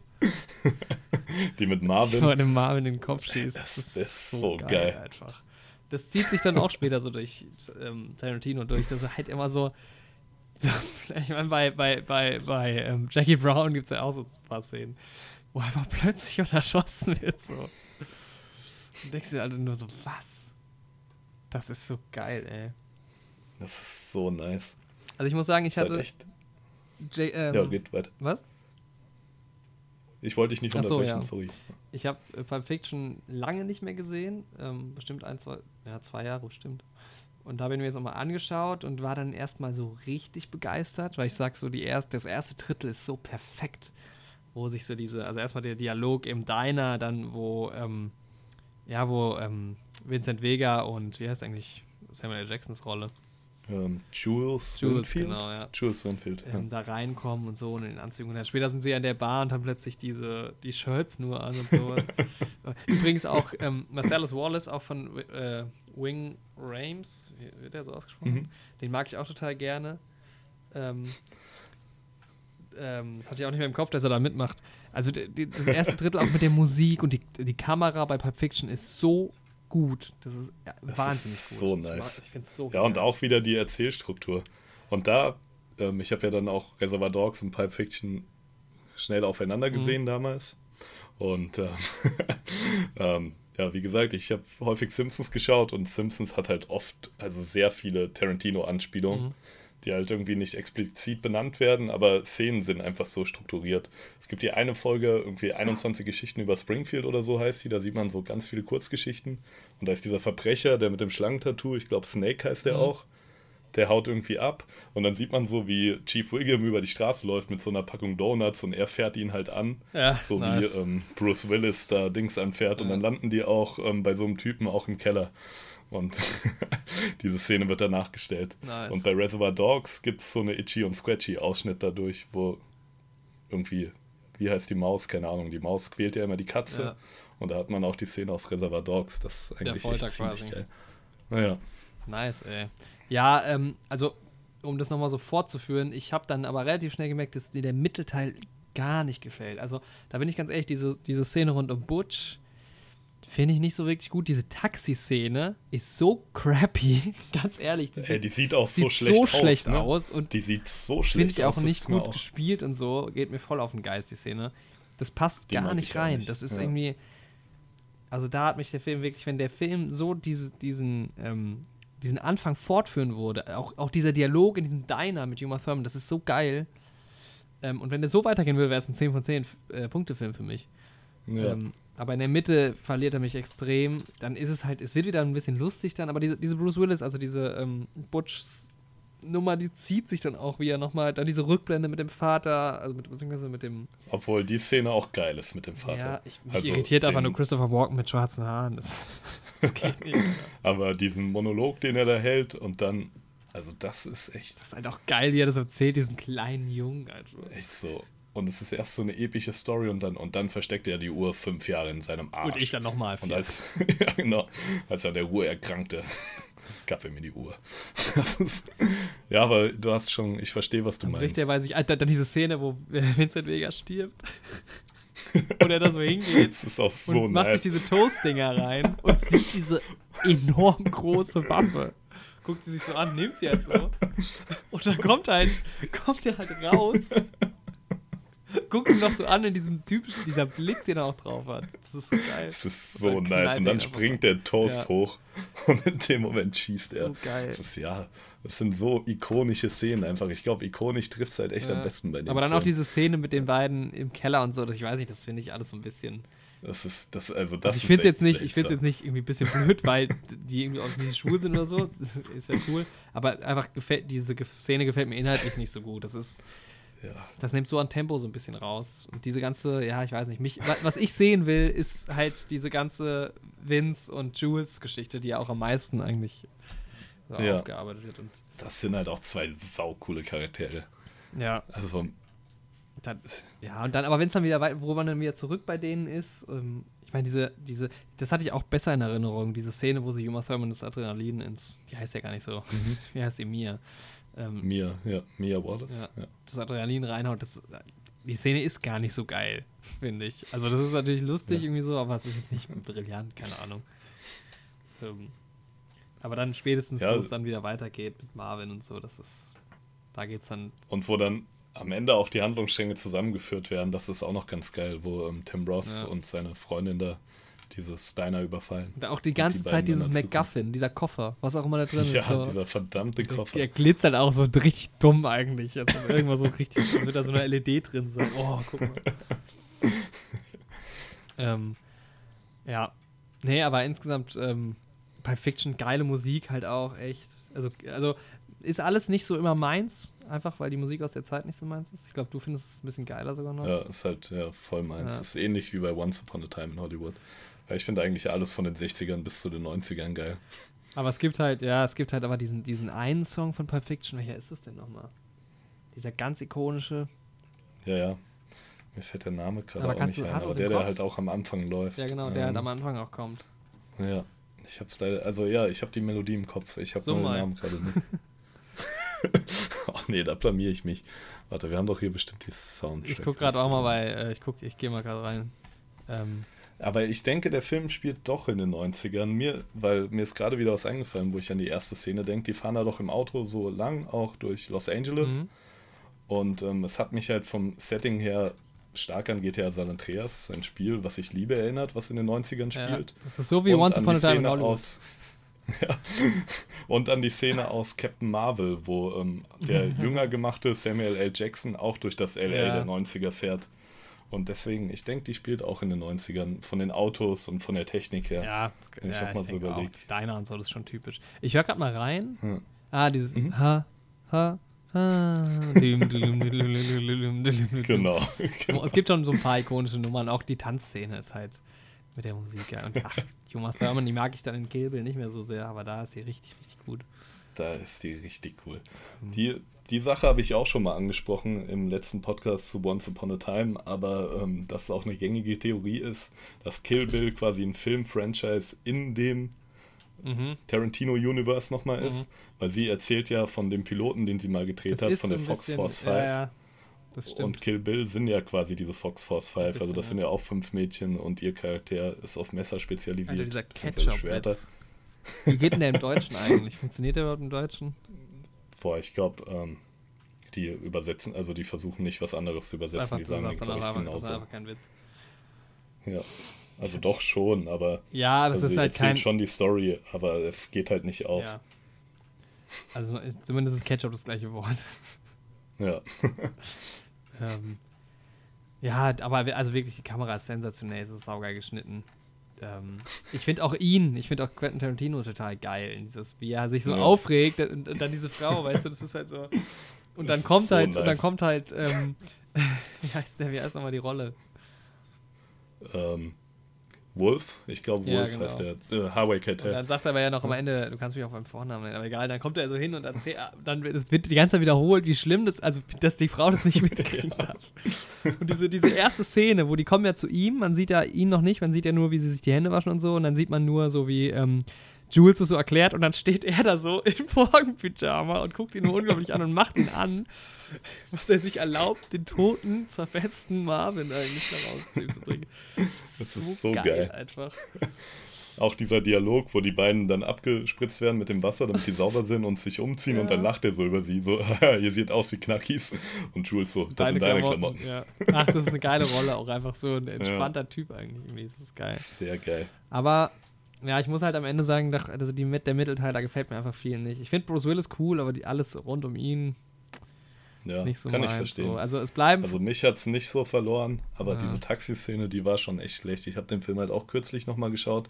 Ist dir aufgefallen, ähm, das ist so ein kleines Detail, was man vielleicht nicht mitbekommt. Sie machen ja diesen Tanzwettbewerb Mhm. und sie kommen ja auch mit dem Pokal Ja. zurück. Obwohl sie scheiße getanzt haben, später im Radio. Ja, Ich glaube, Sie haben nicht der scheiße getanzt. Ich glaube, der Tanz, der gefordert wurde, war schon so. Also ich glaube, also ja, Aber sie haben ihn nicht gewonnen, weil später im Radio in der Autofahrt wird gesagt, dass ähm, in diesem Restaurant der Pokal entwendet wurde. echt? ja. Okay, nices Detail, nices Detail. ja. aber ich meine, die haben es schon, also sorry, aber ähm, John Travolta hat es schon drauf in dem Moment. Aber es war schon also ja, ja, natürlich klar. geil, aber Das würde ich jetzt auch nicht tanzen, aber. ähm, ja, ich kenne leider auch so wenig mit Travolta. Ich habe den immer so ein bisschen abgelehnt wegen Scientology. ja, aber der ist halt echt- eine schwierige halt Sache, schon ne? echt gut. Ja. Aber Ja. ähm, ja, und es sind halt, es bleiben die guten Sachen hängen, ne? Es bleiben halt diese Szenen im Auto hängen. Es gibt so viele legendäre Nummern, ne? Der Tanz, dann der ähm, Royal, äh, Royal with Cheese und so. Den ja dann auch ähm, Roberto Blanco und wer ist der andere? Stimmt, mit wem war das? Diese ja. Werbung, was ist das? Milchschnitte-Werbung oder so. Roberto. Saugeil. Roberto Blanco einfach. Ähm, ja, genau, ich habe gerade, ich sehe gerade bei YouTube, ähm, wenn du Pick Fiction eingibst, das ist eine Pickup-Werbung, keine Milchschnitte. Roberto Blanco und Jürgen Drees. Sehr schön. So, Zu geil. Alter. Zu mega geil. dumm, einfach nur mega dumm, aber ist lustig. Echt so. Ey, Roberto Blanco, ne, das ist auch so ein, so ein Original. Das kannst du irgendwie gar nicht beschreiben. Das kannst Ja. du dir gar nicht ausdenken. Nee. Irgendwie. Aber auch nur, ich weiß nicht, ja. Ich kenne den kaum, aber es ist eigentlich trotzdem schön. Mal kurz was ganz anderes, das fällt mir gerade so bei Roberto Blanco ein. Mhm. Hat jetzt kurz nichts mit ähm, Tarantino zu tun. Aber hast du mitbekommen, wie Luke Mockridge den Fernsehgarten geprankt hat? Ja, ich habe es mir angeschaut und man weiß ja irgendwie nicht so ganz, was das sein sollte. Ist da schon eine Auflösung gekommen oder so? Nee, oder war der aber so seltsam. Oder? Das halt, Ich ich finde es halt auch nicht mal. Ähm, also ich dachte erst, der ver also ich habe nur gehört, dass er halt die Leute so richtig veräppelt. Finde ich gar nicht mal. Ich finde es einfach nur sau schlecht. Das ist halt echt. Also ich kann mir nicht vorstellen, wie das in irgendeiner Art und Weise ein, ein Gag sein soll. Aber ich denke, er hat halt einfach irgendwie versucht, die Witze so schlecht und cringy wie möglich zu schreiben. Also hoffe ich zumindest. Ja Also ich hoffe halt, dass die Nummer komplett ironisch ist. Ja, aber auch dann finde ich. Also ich mag ihn jetzt auch nicht so sonderlich. Also ist mir irgendwie egal. Ich fand die Nummer ganz okay, aber jetzt auch nicht herausragend. Aber keine Ahnung, die Ja. Nummer ist auf jeden Fall was Besonderes. Ja. Ganz seltsam. Auch das Statement von der Moderatorin dann dazu. Hat sie ein Die Statement war- abgegeben? Ja, sie war richtig abgefuckt. Meinte Man so, sie auch, man merkt sie auch. Ja, Aber ähm, ich, hatte, ich hatte irgendwie gedacht, es eskaliert noch mehr. Ja, habe ich mir bei Erzählungen auch vorgestellt. Ja. Und ich habe ein Video geschaut, was du mir empfohlen hast, das wo Böhmermann Kollega quasi parodiert. Ja. Saugeil gemacht. Ach, Böhmermann, der ihr bester Mann. Guter Mann. Auch wenn Ja. seine, sein Podcast da, na, das ist nur letzt, Hm? der ist noch ein bisschen hinter uns, würde ich sagen. Ja, also qualitativ natürlich. Aber. Auf jeden Fall. Aber der Ja. hat halt auch noch nicht so viel Erfahrung wie wir, das muss man ihm ja auch in der Medienwelt und Tatsächlich, glaube ich, Rücksicht nehmen. lange Zeit der erfolgreichste Podcast in Deutschland, ne? Ja, also die Glaub- meisten, mit denen ich mich über Podcasts unterhalte, hören den auch irgendwie oder haben mal Ich höre den gehört. aktuell nicht mehr.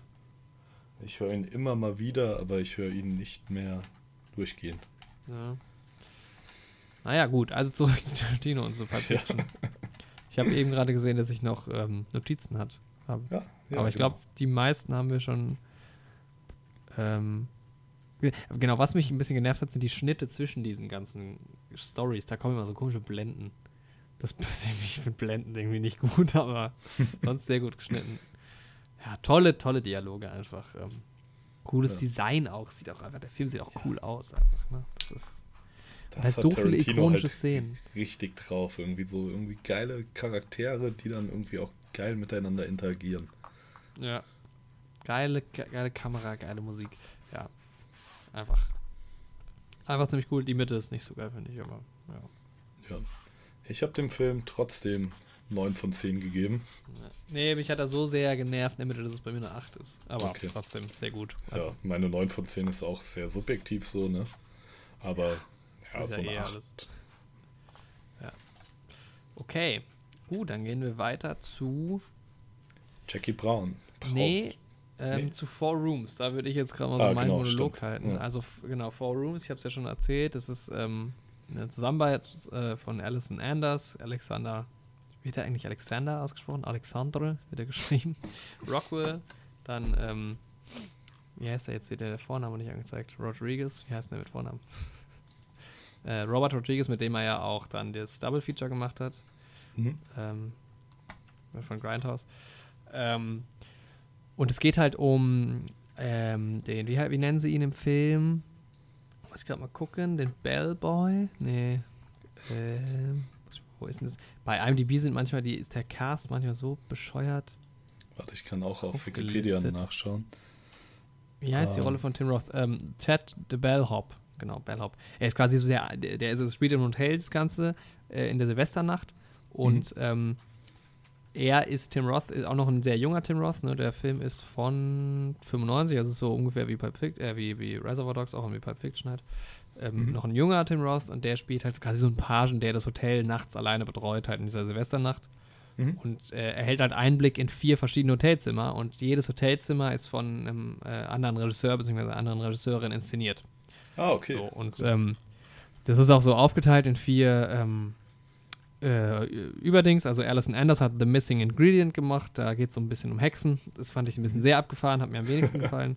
Ich sehe es ähm, hier im Deutschen, ja, die fehlende Zutat ja. direkt übersetzt. Ha, in der gar nicht- Honeymoon Suite. Ja, genau. Ich gehe gar nicht ähm, auf die, ähm, also es ist irgendwie ganz süß, die Szene, aber es ist auch schräg. Ich gehe gar nicht auf die anderen ein, weil es Tarantino-Podcast ist. Ähm, äh, Alexander Rockwell hat The Wrong Man gemacht. Ähm, da geht es darum, dass ähm, äh, der ähm, Ted aus Versehen in ein falsches Hotelzimmer kommt und dann ähm, da in so einen Ehestreit quasi so reingerät und äh, ein bisschen absurd, aber ganz lustig, fand ich ganz cool. Dann gab es von Robert Rodriguez was. Ich sehe hier nur gerade ähm, in diesem Zimmer, was du eben beschrieben hast, die Besetzung wird hier im deutschen Wikipedia-Artikel nach Zimmern auch aufgeführt. Und Mhm. da ist Lawrence Bander als langhaariger Yuppie. Ja, das sind, warte mal, wer ist? Lawrence Bander. In welchem Zimmer? Ähm, der falsche Mann. Also, Ah, ja. Long Hair Yuppie Scam. Scam ja. ähm, so ist die Dingsbetitlung. Ja, ähm, dann gibt es noch äh, von Robert Rodriguez ähm, The Misbehaviors. Da geht es darum, dass ähm, ähm, Antonio Banderas und seine Frau, der spielt es auch sehr, sehr geil, Antonio Banderas, ist so total überzogen alles. Die sind so, das sind so feine Leute irgendwie und die beiden wollen halt auf so eine Party irgendwie abends gehen, halt Silvester, ne? Mhm. Und ähm, geben ihm 500 Dollar dem Ted, dass er halt auf die Kinder aufpasst und dann, die verhalten sich halt nicht so ganz so gut, aber es eskaliert halt komplett, also ähm, ja, ist es halt auch wieder sehr überzogen. Und Tim Roth, äh, beziehungsweise Ted in dem Film, der, dem reicht's halt irgendwann so ein bisschen, ne? Weil der so viel abgefuckten Scheiß erlebt. Ähm, dass er dann, also diese Kinder rufen ihn die ganze Zeit an und er rastet halt voll aus am Telefon so. Und dann kommt er halt am Ende, nachdem halt schon alles eskaliert ist in dem dritten Hotelzimmer, er ruft er bei seiner Chefin schon an und sagt, er Mhm. geht jetzt. Und, und dann in dem Moment klingelt aber die, ähm, das, ähm, das Penthouse, ja. Mhm. Und dann sagt sie am Telefon, geh da bitte, mach noch eine Sache, geh da ran und mach das. Danach kannst du verschwinden, meinetwegen. Aber das ist so wichtig. Und ähm, das heißt ja auch The Man from Hollywood, das letzte Segment. Und da äh, geht's halt, also er geht dann dahin. Und da geht's halt dann darum, dass er ähm, in die Penthouse Suite kommt. Und da gibt's halt so einen berühmten Schauspieler, der gespielt ist von Ta Quentin Tarantino. Also Quentin Tarantino ist in dieser Szene die Hauptrolle. Mhm. Chester neben- Rush? neben Tim Roth. Ähm, jetzt muss ich gerade mal gucken. Nee, nee, die Rolle heißt, ähm, die Chester, Tarantino genau, spielt, heißt ja. Chester Rush. Ja. Und Steht hier. der Film bis dahin war ganz unterhaltsam. Mhm. Aber meine Fresse, diese letzte Szene liefert so ab. Das ist Ja? der Hammer. Das ist der Wahnsinn. Also es spielt noch Bruce Willis mit. Ähm, jetzt muss ich mal gucken, wer spielt noch mit? Ähm, Paul Calderon, der, den kenne ich nicht, aber der ist cool. Und dann spielt noch mit, und das ist ganz lustig, die Frau von The Wrong Man, ähm, Jennifer Beals, die spielt in beiden mit. Okay. Ähm, und generell bis dahin schon Tim Roth genial. wahnsinnig gut. Ich liebe ihn in, diesem, in dieser Rolle. Und Quentin Tarantino ist auch wirklich sehr, sehr gut in seiner eigenen Rolle. Mhm. Und es ist die Kamera teilweise Szenen, die man so aus Birdman oder so kennt, die so sehr, sehr lang eine Fahrt sind in diesem Penthouse halt. Und es ist halt absurd, weil, weil dieser, dieser Man from Hollywood ist total extrovertiert und so aufbrausend und Tim Roth, also Ted will eigentlich heimgehen und so. Und es ist einfach, diese Szene, für diese Szene lohnt sich so dermaßen, diesen Film zu gucken, weil die Szene ist Nice. perfekt. Und das Ende von dem Film, ich will es nicht vorwegnehmen, aber es ist einfach so geil. Es ist so das heißt, Du geil. würdest den auf jeden Fall empfehlen, den Film. Ja, ich finde den Film insgesamt, ähm, ich habe dem eine 7 von 10 gegeben, weil Mhm. einfach die erste Geschichte finde ich nicht so geil, die anderen sind ganz cool, aber Mhm. die letzte Szene ist eine 10 von 10. Das ist einfach perfekt. Da, ist, da stimmt alles. Das ist so genial. Okay, nice. Wie gesagt, Tim Roth spielt so gut. Ähm, Quentin Tarantino spielt auch sehr, sehr gut. Mhm. Bruce Willis hat Also- jetzt nur eine kleine Rolle in dieser Szene, aber spielt auch gut. Das ist jetzt so, Ähm. wie ich es verstanden habe, ist es so, dass ähm, Tim Ross der Einzige ist, der in allen vier Räumen miteinander interagiert. Ja, genau. Also ja. es ist nicht so, ich habe da gerade diese eine How I Met Your Mother Folge im Kopf, wo ähm, Lily und Marshall eine Einweihung feiern in ihrem neuen Haus. Und da hast du die Geschichte auch in vier Räumen erzählt. Mhm. Aber die Räume ähm, beeinflussen sich halt gegenseitig. Also die Geschichte. ja, es ist auch nicht, es ist, spielt auch nicht zeitgleich. Also es ist schon Okay. äh, chronologisch. Er geht erst in den ersten Raum, dann in den zweiten, dann in den dritten und am Ende in Okay, den vierten. also die Geschichten sind jeweils in sich quasi abgeschlossen. Das ist Ja. jetzt nicht so, dass du irgendwie später am Ende im vierten Raum erst die Auflösung für den ersten Raum siehst, sondern Nee.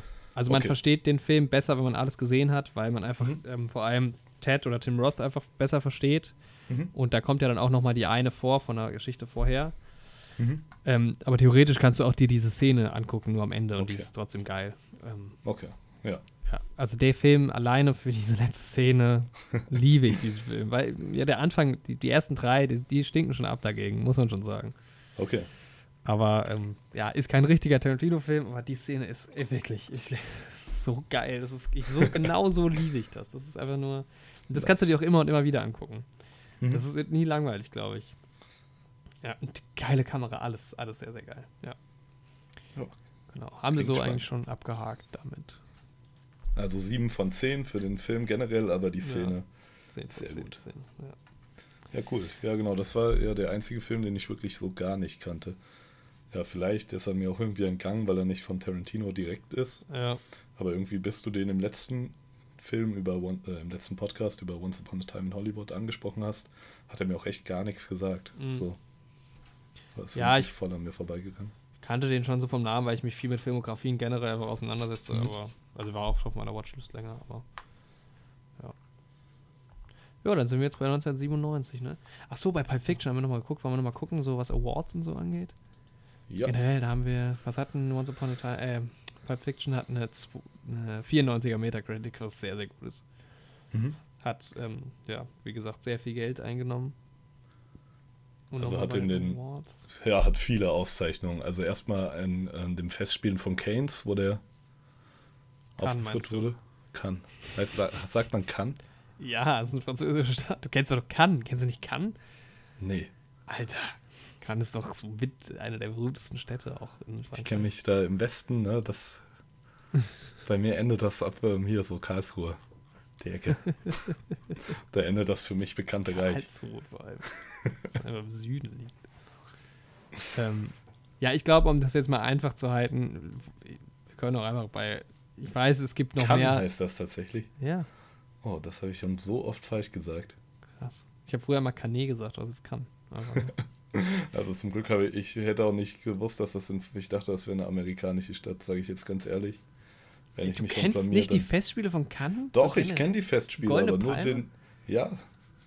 Also ich. die ganze Geschichte ist, dass ich die Festspiele und die Goldene Palme nicht in Verbindung gebracht habe. Okay. Na Ich gut. dachte, das, Ja. Aber ja, jetzt ähm, lese ich sie Wieder auch. was Da haben sie auch die Goldene Palme gewonnen tatsächlich. Ah ja. Ja, ja, wieder was ähm, gelernt. Ja, und ähm, Preis für den besten Hauptdarsteller ging an John Travolta. Preis Auch für beste Regie, ja. An Tarantino, bester Film Tarantino. Ja, und das ist ja auch noch relativ früh. Jetzt bin ich gerade mal gucken, wo kann ich eine Awards bei IMDb sehen? IMDb ist manchmal so unübersichtlich. One One Ask Oscar, genau. Die Oscars können wir ja immer nochmal. Ich, ich, ja, es gibt andere äh, äh, Preise noch, aber ähm, tatsächlich, ja, bestes Screenplay. Quentin Tarantino, Roger Avery. Mhm. Und nominiert für Best Picture ähm, Best Actor in a Leading Role und Supporting Role Neben, mit, ja, die, die drei großen, Travolta, Jackson und Uma Thurman. Ich finde bei den Ähm. drei, also bei den Nebendarsteller, Hauptdarsteller, generell bei der Kategorie lässt sich in vielen Filmen echt immer streiten. Also, Was jetzt nicht, Haupt- und ich- Nebenrolle ist. ja, ob ich Ja, John das- Travolta irgendwie als Leading Role in dem Film. Aber er taucht im Endeffekt schon in den meisten Handlungssträngen auf. Also er hat ja, Ja. ähm, Samuel L. Jackson ist ja gar nicht dabei, wenn es um diese ähm, Mia Wallace-Sache geht. Genau, ja. Also kommt schon hin. Ja, da kommen wir gleich nochmal bei Once Upon a Time in Hollywood zu. Ähm, da Ja. wird es nämlich, glaube ich, ähnlich aussehen. Hat auf jeden Fall Ähm, einiges gewonnen. Also Golden Sally Menke, das ist ja die. Sally, die, da gibt es so Compilations, ähm, die schneidet immer von Tarantino so Compilations, wo alle immer in die Kamera Hey Sally und so sagen. Mhm. Weil sie ja halt oft nicht beim Dreh dabei ist, halt, weil es halt anders schneidet und so und dann immer so Grüße an sie rausgehen. Das ist ganz cool. Die ist aber bereits verstorben, oder? Oder Oh, macht das das, zumindest nicht mehr. Ich Ja, die ist verstorben, in- 2010. Ja, genau. Das, ich glaube, ähm, nee, Ja, dann war Inglourious Bastards war der letzte, den sie gemacht hat. ja, genau. Von Haben ihm. wir nicht mehr. Ja. Ja, aber Genau. dieses kann das. manchmal, weißt du, manchmal ist man schockiert, wenn man sein Leben lang irgendwie Ja, ja. Das mit einer. Einstellung an eine Sache rangeht und dann, Wie die How I Met Your Mother Folge ist halt gerade in deinem Kopf auch so zersplittert. ja, Class Shattering. Ja. Genau, also ähm, Four Rooms ist eigentlich der kürzeste, aber ist ja nicht nur von ihm. Und jetzt interessant, Jackie Brown Mhm. ist tatsächlich genauso lang wie Pulp Fiction. Und Jackie Brown von 97. Ja. Oh, der erste Film, der zu meiner Lebzeit erschienen ist. Zu meiner noch nicht. Zu meiner noch nicht. Ja, stimmt. Ähm, ja, genau. Also der, da kann man ja schon mal direkt, also der ist dann, ähm, hatte nur 74 Millionen eingenommen. So einer der schwächeren tatsächlich von Tarantino. Mhm. Ja, den Ähm, habe ich jetzt gestern und heute erst geguckt. Ich kannte ich den auch ihn- lange nicht. Ich habe den auch erst einmal gesehen tatsächlich. Ich hatte ihn vorher auch erst einmal gesehen, hatte ihn irgendwie gut in Erinnerung, hätte dir aber jetzt letzte Woche nicht sagen können, worum es geht genau. Also was ich noch irgendwie prägnant im Kopf hatte, war die allererste Szene, vielleicht habe ich die auch mehrmals gesehen, vielleicht habe ich ja irgendwann mal angefangen, den zweites Mal zu gucken, aber wo sie, Jackie Brown, halt eben am Flughafen langläuft, ganz am Anfang, Mhm. Noch als vermeintlich gewöhnliche Stewardess.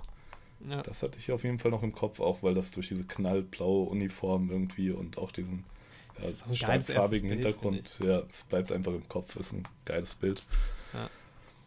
Ja, und sonst habe ich den Film heute, gestern, heute mal wieder gesehen. Vielleicht das erste Mal bewusst wahrgenommen. und ja. Ähm, ja, Alter, Samuel L. Jackson sieht halt erstmal schon saugeil aus. Alter, also der ist vorweg meine Lieblingsrolle von ihm. Zumindest in den Tarantino-Filmen, aber ich glaube vielleicht auch insgesamt. Das ist so geil. So und ich habe mich die ganze Zeit, ich musste den Film leider auf Deutsch gucken. Ich habe ja, wie ich glaube ich schon erwähnt habe in dem Podcast jetzt, ähm, mir das über Amazon geliehen, den ich hasse Film. das, wenn es dann nur auf einer Sprache verfügbar ist. Genau, und dann gab es den dann nur auf Deutsch. Ich habe da vorher nicht drüber nachgedacht. Und ähm, ja, es gab ihn nur auf Deutsch und das war ein bisschen schade. Und da habe ich mir überlegt, weil er wird da, ähm, normalerweise hat er ja auch meistens eine dunkle Stimme als Synchronsprecher Mhm. in den Filmen. Aber da ist es, war es eher so eine bisschen hellere Stimme. Hat auch ein bisschen mehr zum Charakter gepasst. Er hat ja auch eigentlich eine relativ helle, also wenn er so ein bisschen anfängt zu acten, dann wird seine Stille auch manchmal so ein bisschen hell. Ja. Und das So ist die. Stimme von ähm, Thomas Petru, habe ich noch nicht gehört den Namen, aber die Stimme kennt man oder kannte ich als Plankton aus der SpongeBob-Serie. Teilt Ja, sich die deutsche Stimme mit Plankton. Lustig. Guter Fun Fact. Ja, ne? Ja, also Ja. Ähm, Jackie Brown gespielt von Pam Grier, die kenne ich nicht, mit der habe ich auch sonst nichts anderes gesehen. Nee, ich Ähm, auch nicht. Robert Forster kenne ich so irgendwie ein bisschen. Das äh, war der Dings, der Kautionsman, Genau. ne? Die Ja. Love Interest quasi. Bridget Fonda, jetzt muss ich mal gucken, ob die mit. Die sieht so aus, als wäre sie mit Jane Fonda ver- verwandt. Ich gehe mal davon aus, dass es ihre Schwester ist. ähm, ja, wahrscheinlich. Genau. Und Robert De Ja. Niro. Ach nee, als Quatsch. Louis? Ist die Nichte von Jane Fonda. Sehen aber sicher Ah, okay. ähnlich, ja. Also Henry Fonda ist der äh, Opa von ihr. Mhm. Was sagst du? Ähm, und Robert De Niro spielt mit. Ja, und Michael ich- Keaton spielt mit. Und Michael Keaton, den hatte ich gar nicht in Erinnerung. Und ich finde ihn ja, ey, Michael Keaton ist einfach ein geiler Typ. Lustigerweise spielt sogar Chris Tucker mit. Ja, krass. Ja, Michael, ja, Keaton, spielt liebe ich. einen Polizeibeamten. Ja, zusammen mit, ähm, mit wem eigentlich? Wer ist denn der andere? Ist es Michael Bone, der andere? Ähm, ja, ich, denk, ich denke es. Aber kannte ich jetzt nicht. Ja. Der, der so ein bisschen diesen Schnurrbart hat, bisschen schmaler irgendwie. Ja. Ähm, ja, wie fandest du den Film? Also ich fand den eigentlich ziemlich nice. Ich, ja, ich finde ihn auch ziemlich geil. Also ich mag Samuel L. Jackson sehr, sehr gerne. Ich finde auch alle anderen sehr gut. Ich, aber halt, äh, ja, die mag ich so, die mag ich am meisten. Ich finde es cool, dass Michael Keaton mitspielt, der ähm, Ja. aus der Zeit einfach nicht so viel, kennt man nicht so viel von ihm. Ähm, Robert De Niro spielt die Rolle auch sehr nice. Ja, ist cool, so ein abgefuckter Typ. Es gibt so viele Überraschungsmomente in dem Film. Es hat Ähm. auch so ein bisschen den Pulp Fiction Vibe, wo ähm, Samuel L. Also Ordell heißt er ja, wo Mhm. er das erste Mal hier seine vermeintliche Freundin oder Angestellte, diese Melanie, wo der die das erste Mal alleine lässt mit Ja. Robert De Niro, mit Louis und sie dann auch Geile direkt was Szene. anfangen. Auch so ein Wo sie dann geiler- so, sie gucken sich dieses Bild an und dann sie fragt ihn so, wanna fuck? ja, Yes, und dann three minutes later. Das ist so nice. so nice. Generell, dann Und- hat er ja auch diese Szene, wo er den Typen relativ kaltblütig am Anfang irgendwie umbringt. Alter, als so er nice. sie, als Robert De Niro sie dann umbringt Ja. auf diesem Parkplatz, ne? So random, Ey, das ist so geil. Das war so, ey, das, ich glaube, das war irgendwie, ich denke echt von allen Tarantino-Filmen, auch wenn es das häufiger mal gibt. Okay, nee, die Marvin-Sache ist noch ein bisschen krasser, aber das Ja. kam echt Echt unerwartet. überraschend, also, ja. Es ist halt, also klar, die, die große Story ist jetzt nicht so speziell. Ne? Ich meine, es geht halt um Mhm. diese Schmuggelnummer und so, aber ich finde auch die Szene im Kaufhaus mit der Geldübergabe, die dann aus zwei Perspektiven oder sogar Sehr aus drei geil. Perspektiven erzählt, ist einfach geil, ein geiles Mittel. ist einfach immer schön, Sachen aus verschiedenen Ja. Perspektiven zu sehen. Das ist irgendwie so cool. immer geil. Hab ich auch in Endgame wieder gedacht, wo man dann irgendwie das sieht, wo sie in der Vergangenheit zurück sind und so. Ja. Also Wobei das nicht so geil ist wie bei Jackie Brown, finde ich. Aber da ist es schon echt geil. Ey, der Film hat einen geilen Look. Ja. Die sehen alle so cool aus, die Leute. Alles so. cool aus. Und ich finde, Coole also, Kamera, coole Musik. diese Kautionssache, cool ne? Das Welche- ist so eine. welche Sache? Also es geht ja auch viel so, dieser ähm, Robert Fosters Rolle ist ja Mhm. auch so ein Kautionsbeauftragter. Ja. Dieses Konzept hat man ja bei uns gar nicht so. Nee, Das ist auch stimmt. echt eine, irgendwie eine seltsame Sache so. ja, voll. Da kommt man auch, finde ich, am Anfang nicht so ganz rein. Also Ja. ganz am Anfang habe ich nicht verstanden, was der eigentlich macht. Aber ist auch irgendwie spannend. Ja, aber dieses ganze so, wer mit wem und diese Intrigen und so und die, man der hat die ganze Zeit auch so, da auch so eine Anspannung, weil man ja weiß irgendwie, dass die spielt ein doppeltes Spiel und so. Und es ist einfach, ähm, ich habe den nicht mehr ganz so präsent, den Film, weil es jetzt schon wieder ein bisschen länger her ist. Aber es ist einfach ein, ein, ein cooler Vibe. Es macht sau viel Spaß, da zuzuschauen, finde ich. Auch wenn die Story jetzt nicht so gewieft ist, quasi so. Also Ja. nicht so speziell wie bei Pulp Fiction, aber ähm, ich finde, der Film sieht noch mal ein bisschen geiler aus. Ich mag die Schauspieler, also die Rollen sogar ein bisschen mehr. Also, wie gesagt, Samuel L. Jackson, finde ich Mhm. so großartig. So eine coole Rolle. Aber das muss ich auch sagen, also auch werde ich vielleicht später auch nochmal drauf eingehen, aber das ist vereinzelt häufiger bei Quentin, Quentin Tarantino-Filmen so, dass irgendwie die Geschichte an sich gar nicht so krass ist, sondern dass die erst irgendwie durch die Charaktere und die Dialoge so nice gemacht wird. Also Ja. sowas wie Reservoir Dogs, das könntest du auch scheiße erzählen. Also genau Ja, das dasselbe. Setup. Bei Pulp Fiction ist es schon ein bisschen anders, weil es echt sehr speziell ist, aber auch ja, viele Ja. Geschichten so könntest du auch wesentlich schlechter erzählen. Und halt immer saugute ähm, Schauspieler einfach. Also, das Ja. ist schon, muss man schon sagen. Der Cast ist immer so genial. Was ich ein bisschen schade fand Lustig, bei weißt du was? Warte, krass, weißt du, von dem das Casting ist bei Jackie Brown? Hm? Von Jackie Brown. Aber anders geschrieben, vielleicht so Yaki, also J-A-K-I, so lustig. Sehr Yaki nice. Nice. ähm, weißt du, was ich schade fand in dem Film? Ja. Ich habe den Namen, musste ich gerade noch mal googeln, aber ähm, Thomas Lister Jr., dieses brutale Vieh, was auch ähm, den, den Kollegen von dem Kautionstypen da spielt, Mhm. der taucht ja nur ganz kurz auf, dass es mit dem nicht nochmal irgendwie eine richtige Action gab. ja, Der spielt ja in vielen Filmen in den Leu- 90ern mit so. Das ist auch einfach ein übertriebener Typ. Schade, dass es da nicht irgendwie nochmal so, keine Ahnung, ein Schlag von ihm oder so. ja, ja. Hätte ich cool gefunden. Ja, also ich weiß nicht, ich finde einfach, das ist so ein, der Film macht so viel richtig, das ist so ein geiler Vibe irgendwie. Ähm, ich habe jetzt auch nochmal geguckt, wer die Kamera gemacht hat, sagt mir aber leider auch nichts. Ähm, ich glaube, die Kameraleute sind auch relativ durchwechselnd bei Tarantino Mhm. immer mal, oder? Aber, ähm, Ja, leider kann ich so viel nicht dazu sagen, weil es einfach äh, ein bisschen länger her ist, aber auch Michael Keaton ist halt sau cool und auch irgendwie Ja, schade, dass man von ihr so nichts sonst gehört hat. Oder halt zumindest ich nicht von Pam Grier, die die Jackie Ja. Brown spielt. Sie, die Rolle ist auch echt cool irgendwie. Ja. Ach, Also dieses ganze. Ich finde, also da ist es halt wirklich so, da holt mich der Vibe halt komplett ab Ja. von dem ganzen Ding. Ja, mich auch. Also, ähm. Da Ja. hast du es ja auch oft so, dass die Figuren die Musik, die gespielt wird, selbst hören und auch ein bisschen mitsingen und so. Mhm. Finde ich auch sehr cool. Ich finde auch schon diese Szene so nice, wo ähm, hier Samuel L. Jackson seinen ersten ähm, Angestellten rauskauft Ja. und ihn dann da im Kofferraum erschießt. Ja, das ist so Das ist geil. auch schon Alter. so Wie er geil. erst so da überzeugt, dass er einsteigt. Und dann auch dieser Trunk-Shot, immer diese Trunk-Shots sind so Mhm. geil. Hat die Kamera super. Und so geil, Kostüm und so ist einfach perfekt. Sehr cool. Das ist echt, ähm, ja. Und der Look, der Look von dem Film ist auch so geil. Gefällt mir einfach gut. Auch gute Kamera wieder, wo dann irgendwie die, die- diese ganze Szene wie so am Parkplatz laufen und so ist eins. Oder auch in dem Pa- Kaufhaus und so ist immer so eine Szene. Eine Ja. Einstellung. Ist einfach, einfach enorm gut, ja. Weil Jackie Ja, ich ich, hab- kann- ich hab's jetzt einfach nicht mehr so präsent, aber ähm, Ich habe dem Film mal 8 von 10 gegeben. mhm.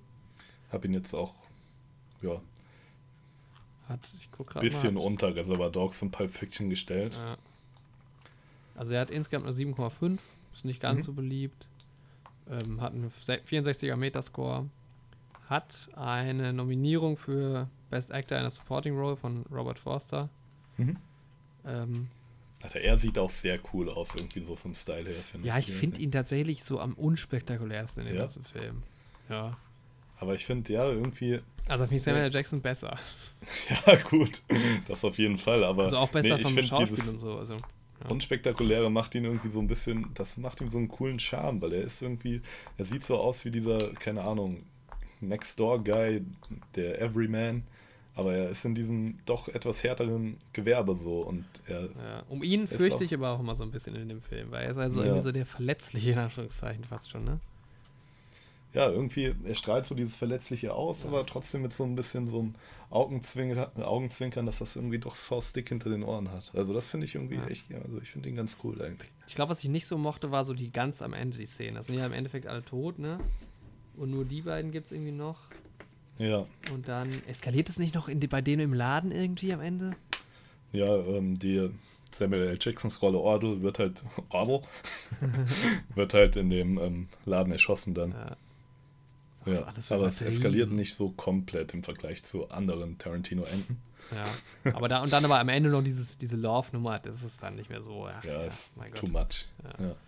Aber ähm, nee, ich habe dir nur 9 von 10 gegeben. Ah, okay. Da, also ja. ich habe den vor einem Jahr geguckt, deshalb gehe ich auch mal davon aus, dass ich das immer noch so sehe. Ich kann jetzt leider nicht mehr ganz beschreiben, wieso. Mhm. Ähm, aber 9 von 10. Ja. Ja. Genau. Ansonsten Durchaus hat er auch, verständlich. Hat nicht so viel gewonnen. Nee, leider. Noch nur- nicht. Ja. Aber vielleicht den ähm, Neue Helden Award. Den vielleicht, ja. Gucken. Wer weiß.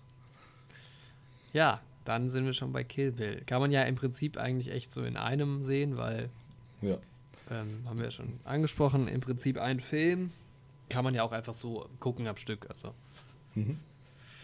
ähm, ja, wenn ich an Kill Bill denke, denke ich vor allem direkt mal an die Musik. Also dieses He Shot Me Down am Anfang, Mhm.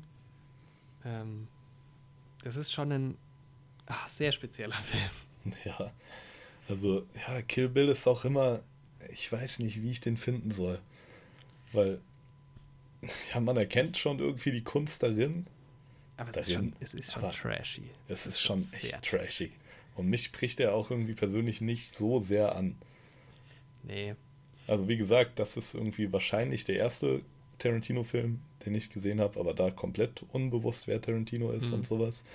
Und ja, ich habe hab noch in Erinnerung, dass ich halt als Kind, sage ich mal, da war ich vielleicht so neun, zehn, dass ich es halt mega cool fand, den zu sehen. Weil man es halt als Kind meistens cool findet, wenn man einfach brutale Gewalt Ja. mit irgendwelchen asiatischen Kampftechniken und Schwertern hat. Ja. Und ja, auch ihr markantes gelbes Outfit da.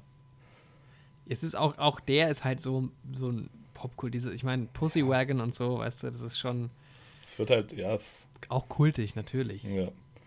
Ähm, ja wahrscheinlich geht es mir da so wie halt anderen Leuten bei Pulp Fiction, die dieses Abgekulte da nicht so verstehen und Ja. ja, selbst nicht so Ich- feiern. Also ich glaube, wenn der nicht von Tarantino wäre, dann wird der auch ein bisschen weiter unten stehen, ehrlich gesagt. Habe ich auch das Gefühl. Also ich habe den Film tatsächlich am längsten, glaube ich, von denen nicht mehr gesehen. Ich habe den zweiten am längsten davon nicht gesehen. Ja, Also ja, abgesehen von Four Rooms, den ich jetzt überhaupt noch nicht gesehen habe, aber Ich hatte die vor zwei, drei Jahren mal zusammengeguckt, tatsächlich das letzte Mal so. Ja. Ähm, ich meine, der Das ist Titel mein- ist, lustig, weil es eine Doppeldeutung ist mit Kill Bill. ja, ähm, die Todesrechnung. ja, oder Liste halt. Aber, ne. Es ist auch geil, dass man halt am Anfang ja nicht weiß, wer Bill ist und dann kommt er doch nochmal ordentlich vor und so. Und die, die Erzählstruktur ist schon irgendwie sehr, sehr cool so. Ähm, wie das auch immer so hin und her springt, glaube ich, ne? Das ist, ja, und, aber der Film ist halt vor allem eins, das ist halt brutal. Also, Ja, keine Ahnung. so ist es halt. Die Story ist da jetzt nicht so wichtig. Es geht da eher um die Inszenierung der Kämpfe. Ihre Dings heißt auch Deathlist 5, ihre Todesliste, ihre Kill Bill. Mhm. Und ja, auch das ist halt allein vom Wortklang schon so sehr wie dieses Fox Force 5. Okay, eigentlich nur wegen der 5, aber. ich glaube an das ähm, Tarantino Extended Universe. Ich weiß Auch gar nicht wenn mehr. manche Sachen echt an den Haaren herbeigezogen sind, aber dazu in den späteren Filmen dann noch mehr. Also wahrscheinlich in Teil 15 unserer Podcast-Reihe. Ja. Aber zurück zu Kill Bill. Ich weiß auch gar nicht, ich kann die auch gerade gar nicht unterscheiden, was da Teil 1 und Teil 2 ist. Krasse Szene ist auf jeden Fall die, wo sie sich aus dem Sarg rausboxt. Mhm.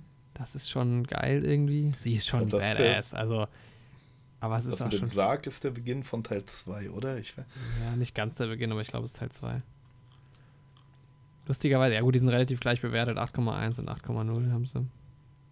Metascore von 83 und der erste hat Metascore von 69. Wie kann das denn sein? Ist der so viel besser, der zweite Teil? Ich weiß ja nicht. Hm.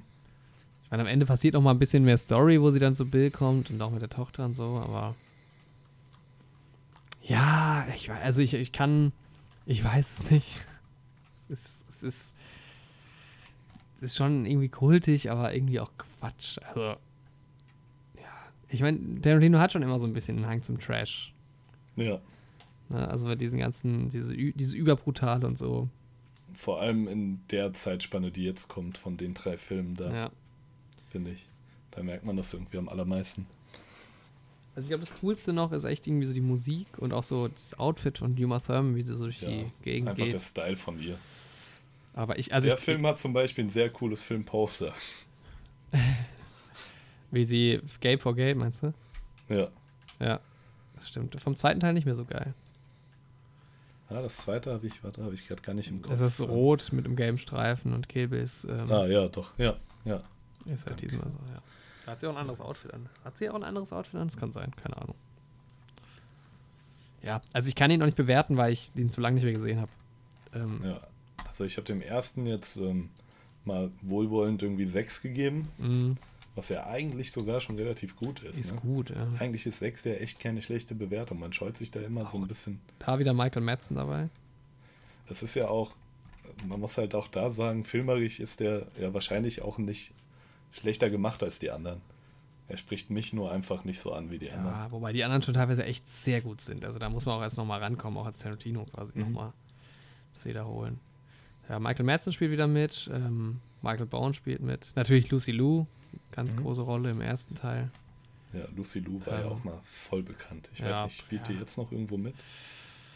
Bestimmt, ja. also hat Lucy Liu nicht auch Triangle für Charlie damals gemacht? Ja. Ja, Charlie's Angels. Chicago hat sie. Achso, ja, die spielt bei Elementary mit Dings, mit unserem Berlin- Ah, äh, stimmt, stimmt, ja. Mit ähm, Johnny Miller. Hast recht. Johnny Lee Miller, ja. Es kommt ja ein neuer Dings auch, ne?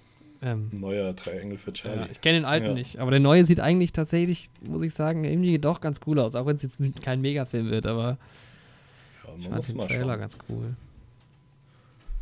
Ähm, Ja, also ich kann es nicht bewerten. Ich würde tatsächlich auch Kill Bill irgendwie als eins bewerten, vielleicht, aber ja. ich weiß auch nicht, was er da für eine Rolle spielt.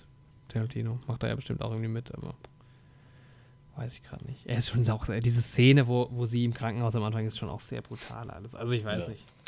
Ja, ich glaube, der wird bei mir, wenn ich ihn mal wieder gucke und bewerte, eher unten landen. denke ich auch. Vielleicht nicht ganz unten, aber so vom Gefühl her. Also keine Ahnung, der hat eine 8,0, eine 8,1, aber das ist dieses, dieser Kultfaktor, keine Ahnung. So gut ist der nicht. So gut sind die nicht, glaube ich. Habe ich auch im, noch im Gefühl. Okay. Ja, dann ist das, glaube ich, ein guter Zeitpunkt, um diese erste Folge zu beenden. Ja, ich hatte noch ähm, kurz was zu Sin City, auch wenn er jetzt wirklich nicht wirklich von Tarantino ist. Ah ja, ja, hau raus. Den habe ich aber auch damals in meiner wilden Tarantino-Zeit geguckt und sehr gefeiert. Ist ja auch mit ähm, Rodriguez Mhm. und Frank Miller und basiert, soweit ich weiß, auf einem Comic. Und er gefällt mir einfach vom Style her. Ich weiß gar nicht, worum es da geht. Das sind halt so auch ein bisschen Kurzgeschichten, die auch durch ein paar Charaktere so ein bisschen zusammengeführt werden. Auch sehr brutal, sehr verrückt. Bruce Willis spielt zum Beispiel mit. Mhm. Ähm, Elijah Wood spielt mit. Und das ist eine, ja, weißt du ungefähr, wie der Film vom Style aussieht? Also er ist schwarz-weiß, aber das Blut wird zum Beispiel in Rot gezeigt. Und es Okay, gibt auch so cool. einen echt seltsamen ähm, gelben Cha- Charakter. Also es ist echt verrückt, der Film Ja. sehr brutal, ja, basiert aus, ja, basiert aus auf den Comics von Frank Miller und das sieht man halt auch, dass der auf Comics basiert. Packe ich Allein mal auf von meine den Farben Watchlist. und dem Artwork. Sieht, hört also, sich sehr interessant an. ist auch lang her, dass ich den geschaut habe. Ja, ist halt unterhaltend, sage ich mal. Also ist halt Ja. crazy, sieht cool aus. Und da ist ja jetzt auch ein zweiter Teil erschienen. Echt? Lass mich lügen, wann ähm, ist der rausgekommen? Crazy.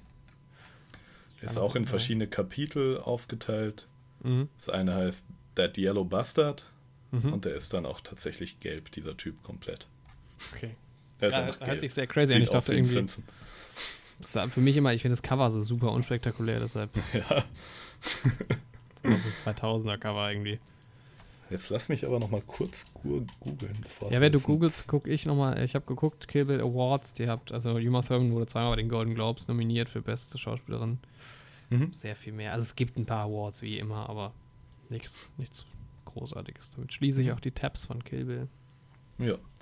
Am ähm, 2014 ist der zweite Sin City rausgekommen. Hat Auch von aber Rodriguez oder? ja, Ah, da ja, okay. hat Tarantino aber wohl nicht mehr mitgewirkt. Nee. Aber Frank Nee, nee, Miller und ähm, Rodriguez wieder. Genau.